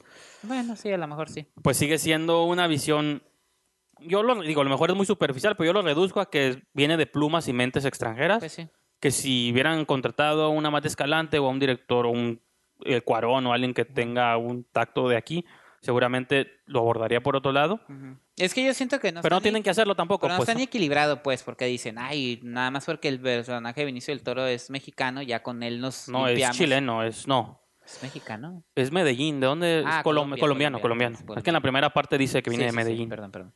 Entonces es el latino, entonces es la visión del latino, o este, y ya con eso se limpian las manos. Y a fin de cuentas, el que termina teniendo, eh, por tener como una, un dejo de humanidad, es el que nunca la había tenido, que es el personaje de Josh Brolin. Ah, Ese sí, ser era maquiavélico desde el principio. O sea, al fin y al cabo, el norteamericano, por más evil, demoníaco, maquiavélico que Tiene sea, corazón. fue el que al final tuvo corazón por encima de todos. No, hasta el incluso- personaje de Kathleen, ¿no? ¿Cómo se llama? Ken- Kathleen Kenner, Kathleen Kenner. Ajá, la que no, es tiempo de regresar todo a su lugar. O sea, todo... Sí, o sea, e-, es, es eso, pues, que tampoco quieran justificar la misma película, no lo hace. Sí. No estoy diciendo que lo tenga que hacer, pero tampoco me, me vengan justificando que no, si hacen eso, no lo No, y hacen. que realmente no hay personajes mexicanos redimibles, No, pues. ah, pues el, el, el personaje este de Nadie que hizo Bruno Bichir. Ah, cierto, el que no hablaba, ¿no? sí. Bueno, pero él no era... Pues sí, pero es un personajito. Criminal, pequeñito. pues, ¿no? No, por eso, es el mexicano que tiene corazón, pero es un personajito de qué te gusta. Y era mudo. Es el Dos, mensaje de que los mexicanos no tenemos voz, güey. Ahí está todo. que dos, tres minutos dura Sí, personaje. poquito. Ajá, entonces, es eso, o sea, tampoco, yo sé, no tienen que estar de acuerdo nadie con mi opinión, o los que están de acuerdo, pues qué bien, pero tampoco me vengan a justificar lo otro, pues, de que no, sí, ponen los dos lados, de- no, ponen un solo lado de la moneda, y a fin de cuentas, te digo, y eso fue lo que me sacó de onda, es el que siempre fue malo desde la primera, Sí. Que es Josh Brolin, bueno, un personaje maquiavélico, por así decirlo, fue el que terminó teniendo corazón, por encima de todos. No, y por un personaje que en- es el primero que dejarías morir en una situación de esas, dices, Claro. o sea, entiendo que a lo mejor, como, aún como maquiavélico, digas, quiero salvar a un civil, ¿no? Y bueno, pues sigue siendo un civil. incongruente. Y como americano debo salvar a un civil, ¿no? Ajá. Pero aún sí, bueno, esos ya son raya un spoiler, pero como arriesgar todo por un sicario cuando No, ni al caso. no, no, no hay amistades, Y trabajo. arriesgar por la niña esa. Digo, ahí todavía lo entendería por la niña en un caso La extremo. guerra ya estaba desatada. Pues sí. O sea, ¿qué No, de hecho él le dijo, pues, Ajá. truénala, ¿no? De hecho Pues es cierto, él pues le dice. se salió de control. No, el, que, y ni siquiera se le iban a entregar al papá. Que, ah, es que no explicamos. Eh, la, la misión de raptar a la hija de uno de los... Nomás para generar guerra entre ellos. Sí, Y es que eso también suena de que, o sea...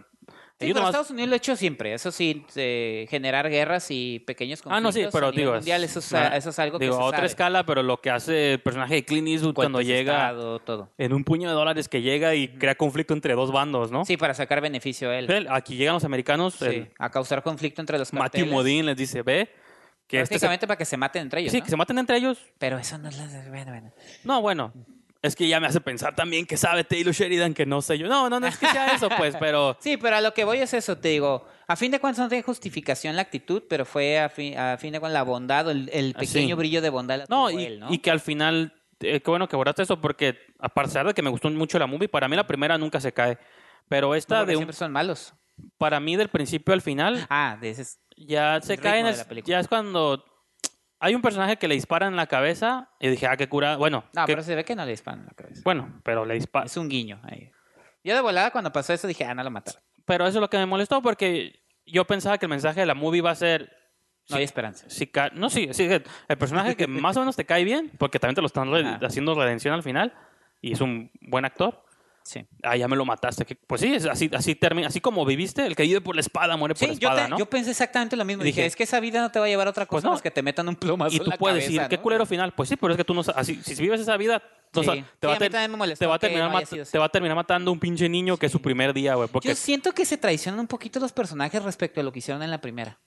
sí, ajá, y eso, Ah. y eso es donde siento que, ah, ok, entonces ya no. A los personajes. Sí, digo, ya, ya lo sentí como caricatura y luego ese final Marvel ahí donde Va a seguir el legado de Alejandro. te, te tengo una propuesta, güey, Sí, ¿no? sí, casi, sí. casi como Nick Fury, ¿no? Sí, sí, sí. Con que quiere ser sicario, ¿eh? Y ya va a generar... Nick Fury sin ojo, este, Alejandro así con la No, yo me estoy imaginando que la 3 va a ser una, una venganza que va a emprender Benicio muchas contra maneras de desarrollar Josh Brolin, de que diga, me dejaste morir, pues ahora me voy a vengar. Que no tendría por qué, porque digo, si ya son conscientes a lo que se dedican, no fue personal. Sí, te digo, y a, y a pesar de todo eso, digo, los personajes no son muy empáticos, eh, empezando por la niña, pero ya dije por qué, porque aparte es una niña, eh, se ve que es una niña que ya trae la prepotencia soberbia Pues, en ella. pues en la escuela, a ver, Porque sí. córreme, le dice el Porque, director. ajá, porque no, pues, lo corren porque es hija de un Narco, de- pues de un sí. narco, ¿no? Entonces, este tipo de cosas, digo, si de entrada no te empa- no empatizas con ellos y con los que se supone que ya los tienes identificados como seres ambiguos, como Josh Brolin, de repente hacen una cosa que no va acorde a, su- a la personalidad que nos habían descrito, o que Benicio del Toro termina siendo una caricatura al final, al final, final. Sí, o sea, entiendo que... Eso, pues, eh, esas son las cosas que no me, que me hicieron ruido sobre la temática, sobre el, eh, precisamente que eh, eso va, eh, da pie a, la a, a cómo manejan los personajes y cómo terminan siendo ellos los, los que, los que ponen casi casi el ejemplo. Y ya, eso es, eso nada más es lo que me hizo ruido. Te digo, no es, absolutamente no es eh, una película mal hecha, al contrario, es una cinta, si lo ves, la secuencia de acción, por si hay una secuencia de acción, lo de los helicópteros en, salen como en tres escenas, se ve bien Sí. perro. No, lo no, que la- hacen con los helicópteros. los- y el todo. tiroteo entre los el convoy, este convoy y la que policía. lo cierran, ¿no? la policía- o Ajá. sea, que entran a terracería y se empieza Sí, a si, les, todo de polvo. si les gustó la primera Sicario por las secuencias de acción, esa tiene las mismas, Sí. diferentes y hasta pueden decir mejores, alguien, Sí. ¿no? Que diga. Y si y entendiendo el récord de Taylor Sheridan, digo que me han gustado la mayoría de sus películas escritas por él y su primer película dirigida que fue Esa es Wind como la River. menos, ¿no? yo digo, pues creo que entiendo lo que él quiere hacer. Él es un autor que quiere escribir películas de acción Sí. en settings fronterizos. Sí, sí, sí. Entonces, digo, a lo mejor no lo pensó más que eso. Se investigó un poquito sobre, a ver, cómo funciona más o menos el narco. Ah, No importa, aquí yo voy a hacer mis personajes. Pues es que es ficción, mis a fin de reglas. cuentas no es necesario. No, a lo sé. mejor con lo poco que tú ves en noticieros Sí. se te ocurre algo. O sea, no creo que le haya interesado el hacer una denuncia, o tal vez sí, pero no que le salió, o le funciona para No creo. otro público, yo no sé. Pero como películas de acción, también, entonces, si les gustó la primera, pues la acción, esta va a que a lo mejor eso es bueno o malo, como ustedes quieran. Yo sí siento que no era la intención de Taylor Sheridan, pero la película hace eso. O sea, sale. Pero no es como que estoy haciendo un statement a favor de... ¿No? No, no, estoy diciendo, es un statement a favor de las políticas de Trump ni nada. Eso ya es irte... a ver, aparte de mí no me corresponde, no soy precisamente un analista profundo. Eso, eso, esos, esas chambas ya Pero les han que- correspondido a otros. Yo lo hablo como película y como espectador. Desde ese punto de vista a mí... No creo que Sheridan sea eso. Hasta incluso no sé qué tanto Sheridan esté, homenajea- involucrado. esté Ah. homenajeando el video, la cultura del videohome, como este día de voy a hacer una secuela Mm. de una película de gente que es como el mejor videohome que van a ver en su historia, pues, Pues, bueno, es que sí, quítale esos actores y mete a Danny Trejo Sí, y sí, quítale un mete a poquito el presupuesto Trejo y es... eh, Reynoso, esos actores No, así pues, de, de los de ahorita, ¿quién sería? O sea, uno sería Danny Trejo con unos machetes en la portada o... O sea, es lo que hizo en su tiempo Robert Rodríguez, ¿no? Con su Desperado, pues, él Ah, vilmente sí, sí, caricatura, pero Bueno, que más orientado al cine de Hong Kong, ¿no? sí, pues sí, Más, más. estaba más influenciado La por primera John. es vi- videojuego mexicano, la, la Desperado sí es más Sí, tipo bueno, es que película de John Woo. Rodríguez de- nunca negó la influencia de John Woo, él dijo, eso Ajá. es lo que... Pues la primera sí es como Mario Almada y la segunda es John Woo. Sí, entonces digo, aquí es como es movies que se desarrollan en ese ambiente y digo, bueno, pues tiene la misma responsabilidad que tiene un videohome, ninguna, entonces no hay y luego pedo, tú- pues. pero, ah, nomás ya para cerrar, tú dijiste algo muy, muy, muy cierto y que la- yo quisiera cerrar mi punto de Sí, vista, sí. eh, parafraseándote, que lo que ahorita está de moda o lo que ahorita es importante, después ya no lo va a hacer. Ahorita ese es el tema. El tema es hacer tipo, como dices un western, a lo mejor que habla sobre el narco, porque es lo que está ahorita, Sí. o, o ese tipo de situaciones, y después va a ser otro. O sea, ahorita está eso, después va a ser otra cosa. Entonces, lo mejor de ese, por ese lado, no sé si me expliqué. Sí, a lo mejor sí entiendo que Sheridan, como dices tú, eso es lo que ve que está ahorita, Sí, y, de ahí saca una película. Y después va a ser otro tema, y después va a ser otro tema, y después va a ser otro tema. Y nosotros ya casi nos agarramos aquí chingadazos. Nada, no es cierto. No, pero aún así, fíjate que, digo, no es una mala movie. Yo creo que No, no, en no. un Creo universo. que eso quedó claro. Yo creo que estamos hablando más de qué, qué tanto, cómo te impactó a ti, Sí, cómo me en impactó un a mí. universo paralelo podría estar Sí. dentro de las mejores movies del año, porque Sí. hasta las movies que son de acción, acción. 100% ni siquiera están suaves a veces. ¿no? Claro, entonces te digo, te digo, el punto de vista que tú tienes lo he leído en otros, en otros, eh, eh, con otros. La opinión mía también lo he visto por otro lado, pero es, es interesante cuando la películas, las películas dividen la, el tema. Pero bueno, Exacto. le está yendo bien en taquilla, así que aprovechen y, y vayan a Cierto, verla. le fue bien. Sí, Estados Unidos también bien. le fue bien. O Sí. sea, pues allá les bajan. ¿Sabes que le está yendo muy bien con el público joven? Mm. Yo tengo en, en Twitter, en, en Facebook, eh, incluso en plataforma, ahí en- he visto en algunas plataformas, los públicos eh, que, que te gusta como entre 17, 15, 17 años, les está gustando la película. Dicen Alejandro, ¡woo! así, ¿no? Pues ya les crearon su super, superhéroe. Ajá. Y Arti. Pues sí.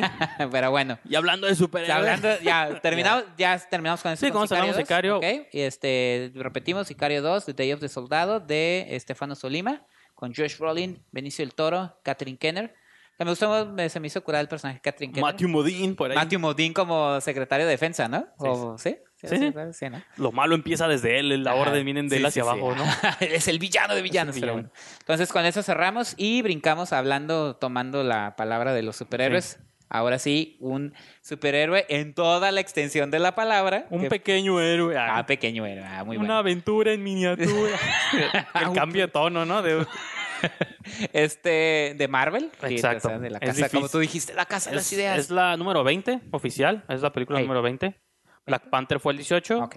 Infinity War fue la 19. Y esta es la 20. Esa es la 20 oficial de Marvel de hace 10 años. Y se llama Ant-Man and the Wasp o El Hombre Hormiga y, la Avispa. Y la avispa. ¿no? Así es. Este, pues sí, es la secuela de la película que vimos también hace tres años, me parece, Hace tres 2015, años. Ant-Man. Ajá.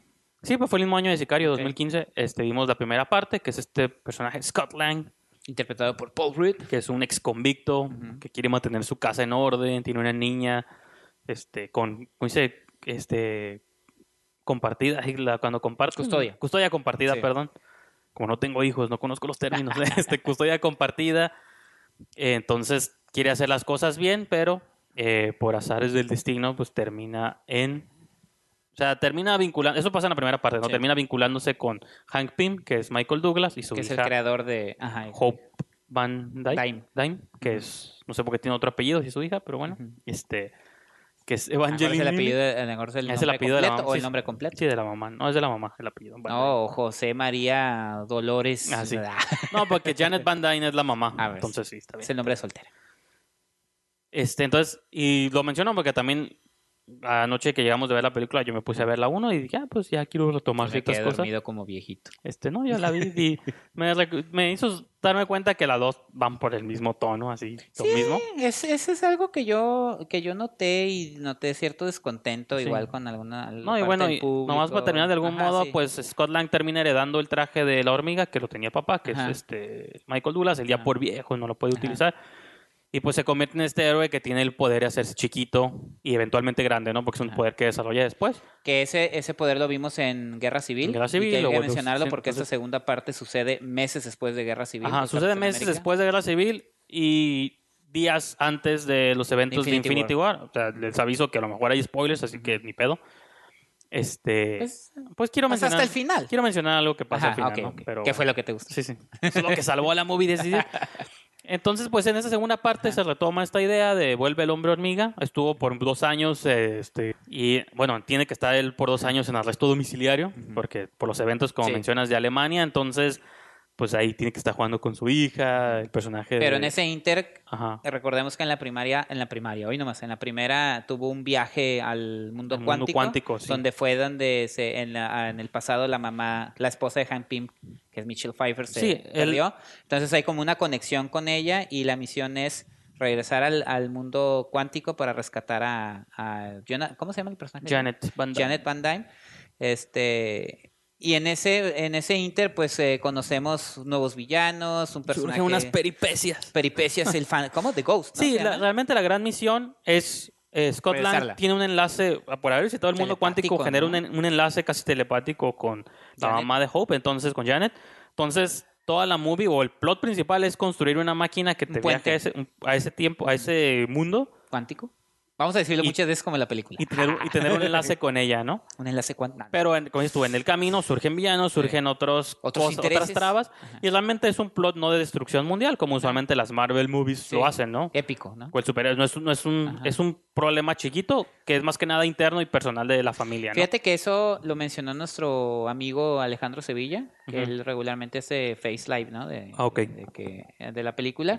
Y mencionó eso, que, que a lo, lo que él resaltaba, y luego lo parafraseó a Alejandro Sevilla, igual se pueden meter a su página y pueden ver el video, Sí. que, que esa es una historia pequeña.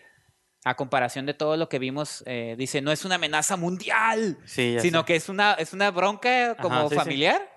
De vamos a hacer una misión porque tenemos que defender a, a mi Ahí, mamá, ¿no? Y, y ya, dice, y a fin de cuentas eso, eso es lo que siempre ha sido Ant-Man, porque a fin de cuentas también es un personaje que a, para, a, a nivel general, digo, a- tiene sus fans eh, y habrá geeks que digan, ¿qué te pasa, Cuauhtémoc? Ant-Man tiene su historia, sí, yo sé, pero no es tan popular No, y como creo que es de los originales. No, y fíjate que creo que sí es de los originales porque Pero no es tan popular como un Spider-Man, como No. un eh, Iron Man, como un... eso es lo que supo hacer bien Marvel de darle nombre y personalidad a estos, o sea, los Guardianes de la Galaxia es el ejemplo más claro, pues. Sí, Y Sí, como el personaje es pequeño, la historia es pequeña. Nah, Sí, no, pero pues, eso se manejó desde la primera. Y, por ejemplo, digo, yo me auto puse una tarea Te porque... saboteaste. Ah, no. No, me Ok. auto otorgué una tarea porque en el episodio de Infinity War Sí, fuimos a verlas todas. bastante despectivos y este Ah, ya. recibimos reclamos del público. Entonces, yo ayer, después de ver Ant-Man 2, ver Ant-Man 1, dije, voy a hacer una lista de las cosas positivas. Ya luego entro en las negativas, pero dije, voy a meditar qué sí me gustó, Ajá. para que luego no digan que abordamos esto con desdén Sí. y ya luego la destruyo. Creo que no empezamos con desdén de entrada. No, por eso, pues, Ajá. estoy tratando de cuidar Sí. ya No, mis yo, pasos. mira, Pero, ok, si quieres empezar Sí. tú, adelante, pero Yo yo, lo que sí hice decir es, y una lista que de cosas. porque ahí estuvieron en la función, este, estuvo Brenda Mancera, Ajá. estuvo César Jarero, Daniel Encourt, Y a, a César Carrero y a Dan y a... No les gustó, a Brenda como que le dio igual. No, yo pues a mí yo sí les tampoco, una cosa. Yo lo que pasa es que como el personaje a mí me... Pues, y ya iba el desdén. No, no. no.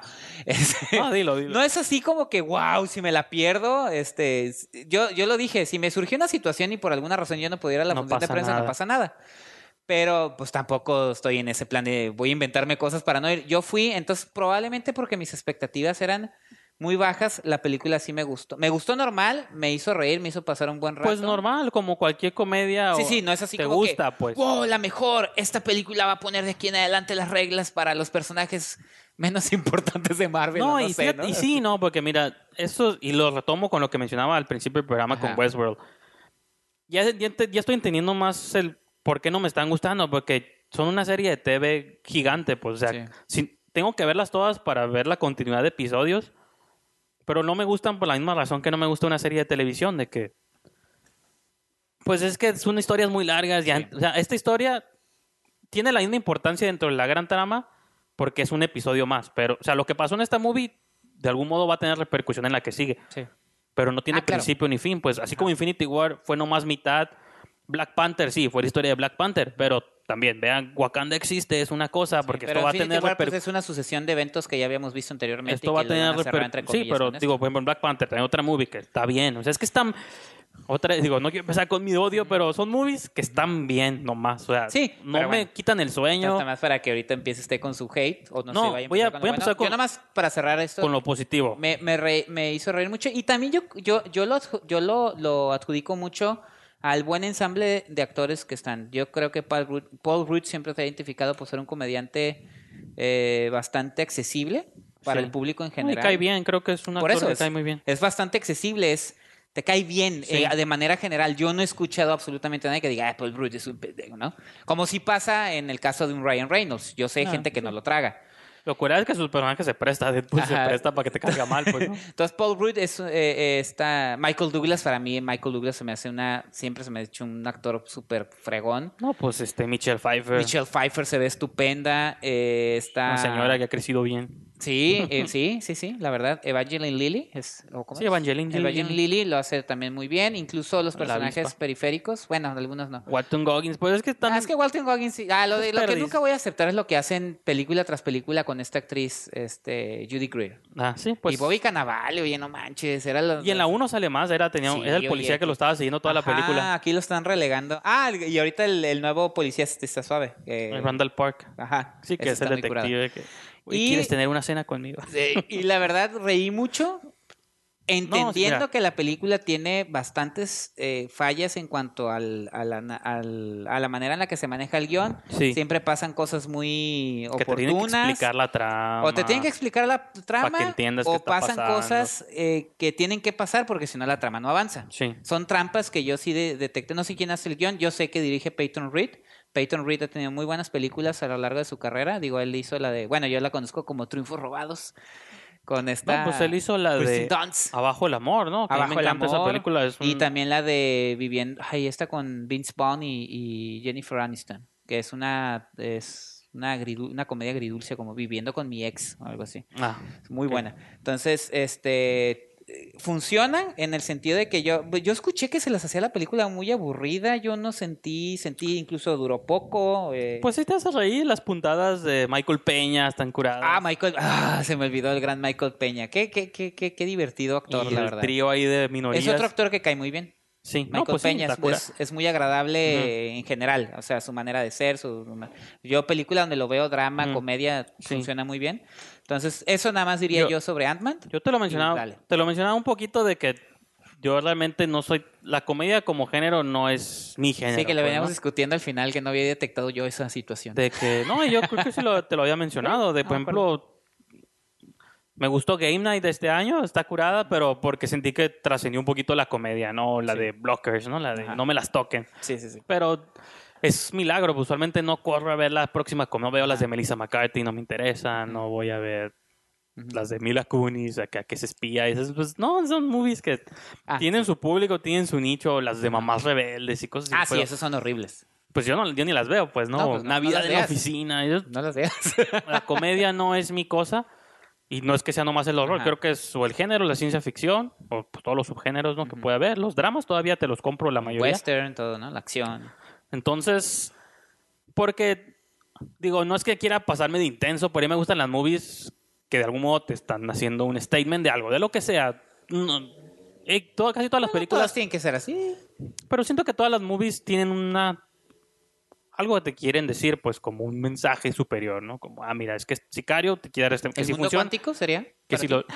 No, es que eso, lo te- es- y eso sí lo tengo en mis dispositivos. Ah, Mira, ok. voy a leer mi lista de las cosas que me gustaron. En Dale. personajes. Michael Peña. la niña casi Ah, sí, curada. es algo que no dije. Aquí la niña tiene... Es el ejemplo Le de tener ángel. Le acertaron a una buena actriz porque es la misma actriz de la primera película y en la primera película ni dientes tiene, así es una niña Sí, sí, sí, chiquita, pues, ¿no? Ajá. Y es la misma actriz y les funcionó que le agarraron una actriz. Sigue bonita, que le tiene pegó, talento. sí. Entonces, eh, la avispa, pues está curada la inclusión de Evangeline Lilly, está... y más, más en la película, ¿no? Sí, Tiene más ya- protagonismo. Ya patea traseros, ¿no? Sí. El personaje del fantasma me gustó, te lo platicaba también como una especie de Winter Soldier en potencia, Ah, pues, bueno, ¿no? sí, Win- tiene o sea, no es de mis favoritos, a mí el capitán del, del invierno, el, No, el está bien. soldado del invierno, ¿cómo? Winter Soldier, Sí, sí. Winter Soldier, No es de mis favoritos, sé que Ah, es fan del público. Pero Sebastian Stan cuando agarró ese papel, pues no era el actor que es ahorita. Ahorita más o menos hace cosas, sale en Aiton, ya, Todavía, ya más o menos. Todavía no, eh, todavía no es el actor de nada. No, no, ¿eh? no es el actor de nada, pero yo lo vi en Aiton Dele su tiempo. lo vi en Yo Tonya y está Ah, curada, sí, como pero- el esposo de Tonya Harding.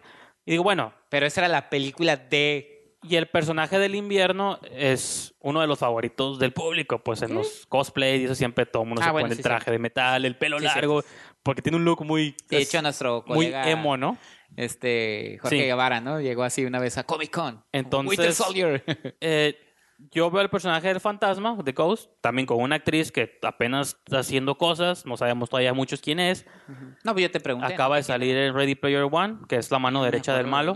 Sí, es- pues es como la mala de, de Blade Runner, pues que es como ruda, Sí, así sí, sí. que no, dice, no toma la mierda de nadie, así que no acepta la mierda. Entonces, no acepta la mierda de nadie. Exacto, entonces así, ese tipo de personaje en, en Ready Player One, acá es la fantasma. O sea, le veo potencial en un futuro, porque spoiler, no se muere, entonces, Sí. y se escapa. Winter. Como Winter Soldier, digo, bueno, si ya tiene a un hombre, ahora tiene que tener una mujer. Ajá. Y él lo se puede redimir, se puede hacer buena, y a lo mejor luego es parte de los Avengers. No sabemos, pero que hayan dejado esa puerta abierta me gustó. Son mis positivos. Eh, me gustó. Michael Douglas, Michelle Pfeiffer, ¿no? No, pues sale muy poquito. Me- bueno, Michelle Pfeiffer la tengo como. Regresa con poderes Jedi, ¿no? Spoiler. Sí. Porque ahora cura gente con el tacto, eso. Pero no, en, Estuvo en el mundo cuántico. en positivos tengo el mundo cuántico como. Al menos, mínimo Marvel está interesante que nos ha, ha hecho que la masa, que el público común y corriente, Ah. compre conceptos como el espacio, Y Strange. el Doctor concepto de la metafísica con Doctor Strange, ya sé. que existen dioses y titanes como Como Thor. Thor y Thanos. O sea, Guardianes de la Galaxia, este espacio, espacio, sí. absurdo de cazarrecompensas espaciales. Y acá el mundo cuántico. O sea, son conceptos como muy de nicho, muy de género. Por años, eso, o sea, en los ochentas, eso era como algo muy específico. Y no, no es que quiere decir que la gente no va a entender estos conceptos, pero digo, usualmente son conceptos que uno ha vinculado siempre con el género, el nicho, o hablando mundos paralelos Sí, sí, y sí. cosas místicas. Tampoco las profundizan a un nivel así Ah. de que, sí, lo- la- la- el espiritualismo que maneja Doctor Strange es así como de libro de, Sí. así, libro de superación, pues Sí, no, sí, tampoco sí. es algo muy profundo, pero mínimo son concep- conceptos un poco más abstractos Y de expanden el universo. que lo básico, pues entonces El universo de las películas. Marvel ha expandido el universo hacia arriba o hacia afuera en muchos aspectos, cada vez el espacio, el universo, dioses, Sí. titanes, ahora lo expande hacia adentro, ¿no? Hacia lo chiquito, hacia lo nuclear. Y eso lo he hecho desde la primera, pero sí, sí, sí.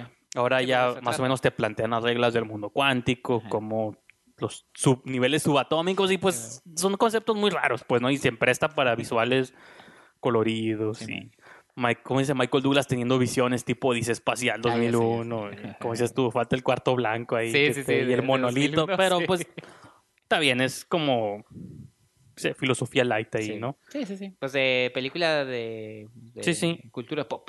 Eh, por ejemplo, ya bueno, la persecución de autos me gustó. Hay una Ah, sí. persecución Y la casi música, al fin- ¿no? La música está en la padre. secuencia final, de- en los momentos finales de la película, hay Sí. una persecución de autos donde juegan con esta idea, esta fantasía de hacerte chiquito, hacerte grande. Michael Peña tiene un carro con una flama. O sea, como son persecuciones que, mm, pues, por ejemplo, ahorita vamos a ver Misión Imposible, que se ve que está llena de persecuciones. Estas persecuciones mínimo rayan en lo absurdo, pues, sí, ¿no? claro. En de momento unas palomas, unas gaviotas están persiguiendo a Ant-Man. No, y luego Ant-Man ya hecho grande agarra un camión de Ah, sí. carga como patín del diablo. Así, entonces, el hecho de que juegue como elementos bizarros le da un twist diferente a las persecuciones de autos, entonces eso está en mis positivos.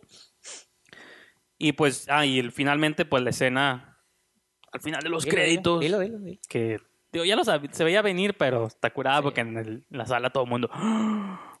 Si alguien se preguntaba qué pasó Hasta con a mí me funcionó porque cuando Thanos chasqueó los dedos. Yo siempre critico a la gente que exhala en voz alta. ¡Ay, güey! Pero esta vez creo que yo también fui víctima de eso porque, ajá, pasa que, bueno, ya todo el mundo felices para siempre. Sí. Están los cuatro, está Janet, Hope, Hank y Scott, todos de nombre, Sí. de primer nombre, ¿no? Sí. Mis compas, güey. No, bueno, Ant-Man, Wasp y sus papás. eh, están haciendo un experimento según quieren traerse una muestra del mundo cuántico Para, para, seguir ayudando para a seguir ayudando a la fantasma. Que eso, sí, eso también ayudó a darme pie de creer que a lo mejor Winter va a tener el twist y hacerse heroína renuente, ¿no? Sí, sí, sí. Eh, no, y aparte el poder de hacerse fantasma y traspasar. Está curado, pues Sí. es que. Y también la usaron, o sea, acuérdate que la manipularon para hacer Igual misiones. Sí, es lo mismo, pues, pero Sí, sí, el Winter sí. Soldier no tiene brazo metálico, Y poderes. es es- fantasma. está mínimo, está curado, o sea, se tras- Eh, el brazo metálico está chingón. pero esta traspasa, esta traspasa cuerpos, güey, esta- Ah, bueno, sí. ¿Cómo se traspasa paredes? Sí, sí, Es un ghost, es un Es fantasma, pues, ¿no? Ahí sí no sé en los cómics qué tan grande o no sea ese personaje, pues, seguramente sí. tenga ahí sus historias que no conozco. Ahí ustedes den una lección. Ya sé. gente que lee historietas de Marvel. Eh, entonces, ajá, están los cuatro haciendo este experimento, van a ir al mundo cuántico a traer una muestra no sé de qué para seguirle ayudando. Ant-Man cruza, se hace chiquito, se pierde en el mundo este cuántico, obtiene la muestra, pero o sea, tiene un enlace de radio, con radio, vía radio con Sí. ellos. Les dice, oye, ya pueden traerme de vuelta, chicos. Y nadie. Eh, pueden Nadie traerme de vuelta. ¿Por qué no me traen de vuelta? Y ya regresa la toma al mundo real y ya están los tres, Hank, Janet y The Wasp, hechos polvito. Y pues te dan a entender de que Thanos... No, y aparte, esa es la primera secuencia del final de los créditos, ¿no? La de la mitad. Hay una al final, final, donde ya se ven todas las casas, las calles Sí. vacías. Y en la televisión está el tono este de alerta de que hay una tragedia nacional. Entonces... Que ya, digo... hormiga tocando la batería. Ay, una hormiga tocando la batería, ¿no? Pero, digo, buscándole hoyos a la trama es cómo estaban estos haciendo un experimento sabiendo que el mundo, estaba, hay un montón de hoyos. que el mundo historia, se estaba favor.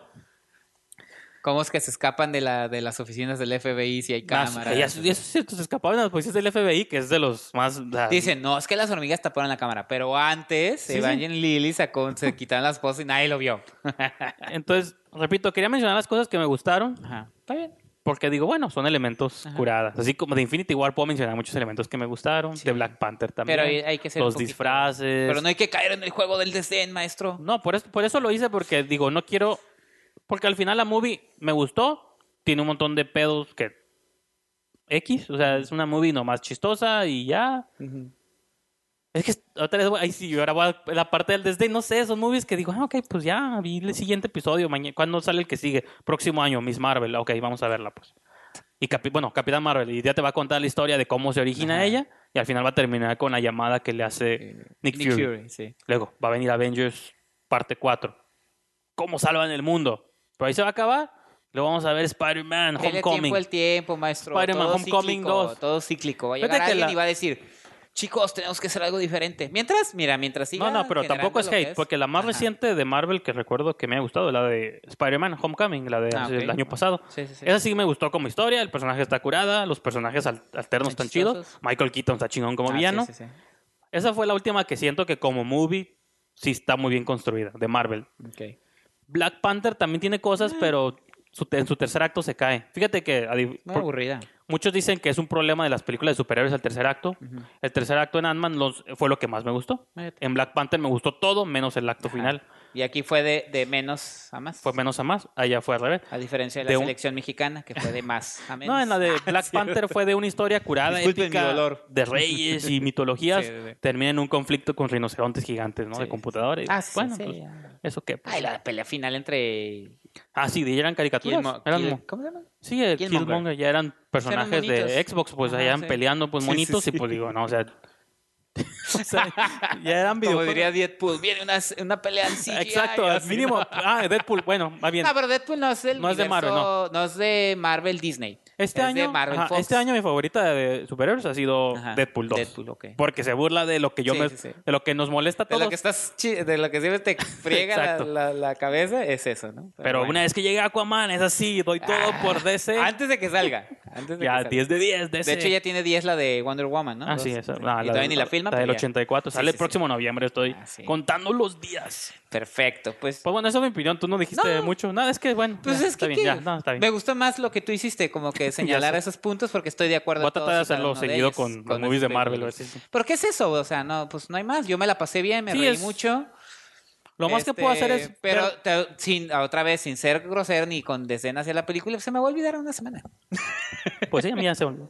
A mí se me está olvidando porque dije, ¿de qué, oye, ¿qué- ¿de qué íbamos a hablar hoy? Oh, sí, sí, Ant-Man. Ant-Man. Bueno, creo que es. Ayer que volví a ver la 1, digo, creo que es una secuela digna. Sí. Se parecen mucho, tienen los mismos errores que la primera, pero también los mismos aciertos. Ujú. Creo que Paul Rudd puede no llegar a ser. nada tampoco. Paul Rudd puede llegar a Ah, ser uno de los lo mejores te refieres. Vengadores.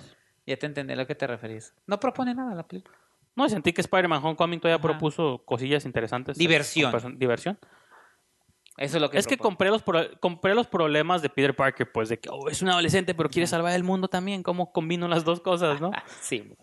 Eh, eh, pero creo que a lo mejor Ant-Man puede ser uno de los Avengers importantes eventos. Sí. Acuérdate cuando una vez que saquen a los chingones, una vez que se le acabe el contrato a Downey Ah, Jr., Chris Hemsworth. al Thor, A al Ruffalo. Capitán América, todos ellos Ajá. ocupan una nueva ola de héroes. Entonces, Puede ser él un... pues Ant-Man está bien, o sea, siento que es un porque los que... Sí, porque... suficientemente carismático. A Black y- Panther se murió ah, en el chasquido. Ah, sí. Ah, sí, pero bueno, él va- eso, pero. Black Panther va a ser de los principales. Ant-Man y la avispa pueden ser Ama- otro. Capitán Marvel. Este, la Capitana Marvel, Ah. este, Spider-Man, pues ya está ahorita en el roster. Sí. Eh, Ahí- y digo, como aledaños, como aledaños, pues sigue estando el halcón, sigue Sí. estando el, el soldado del invierno. Eh, a lo War mejor Machine. Ghost la meten por ahí, War Machine, y Ajá, pues sí. ahí. Está bien. Tienen para otros 20 años sacarnos lana, pues, ¿no? Otros 10 años sacarnos. Pues ahí está. Entonces, con eso, con eso cerramos el episodio de hoy, señor Brijandes.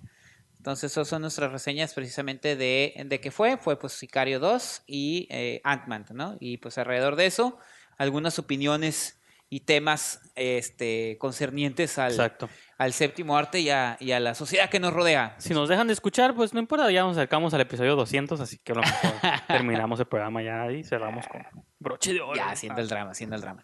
Pero bueno, entonces eh, nos despedimos, eh, no sin antes invitarlos a que ingresen a la página de Facebook de Esquina el Cine. En Twitter yo soy Esquina el Cine. Y en Twitter, arroba Esquina el Cine, perdón. Y la revista digital esquinaelcine.com con todo el contenido que ya Sí. mencionamos. ¿Y usted, señor Brijandes? Me pueden seguir en Twitter y en Instagram, letterboxd, arroba brijandes. Y pues sí, entrar en esquinadelcine.com a leer reseñas de cine, estrenos, ahora es Blu-rays también y un montón de cosas más. Así que- es. Pues con esto nos despedimos. Hasta la próxima.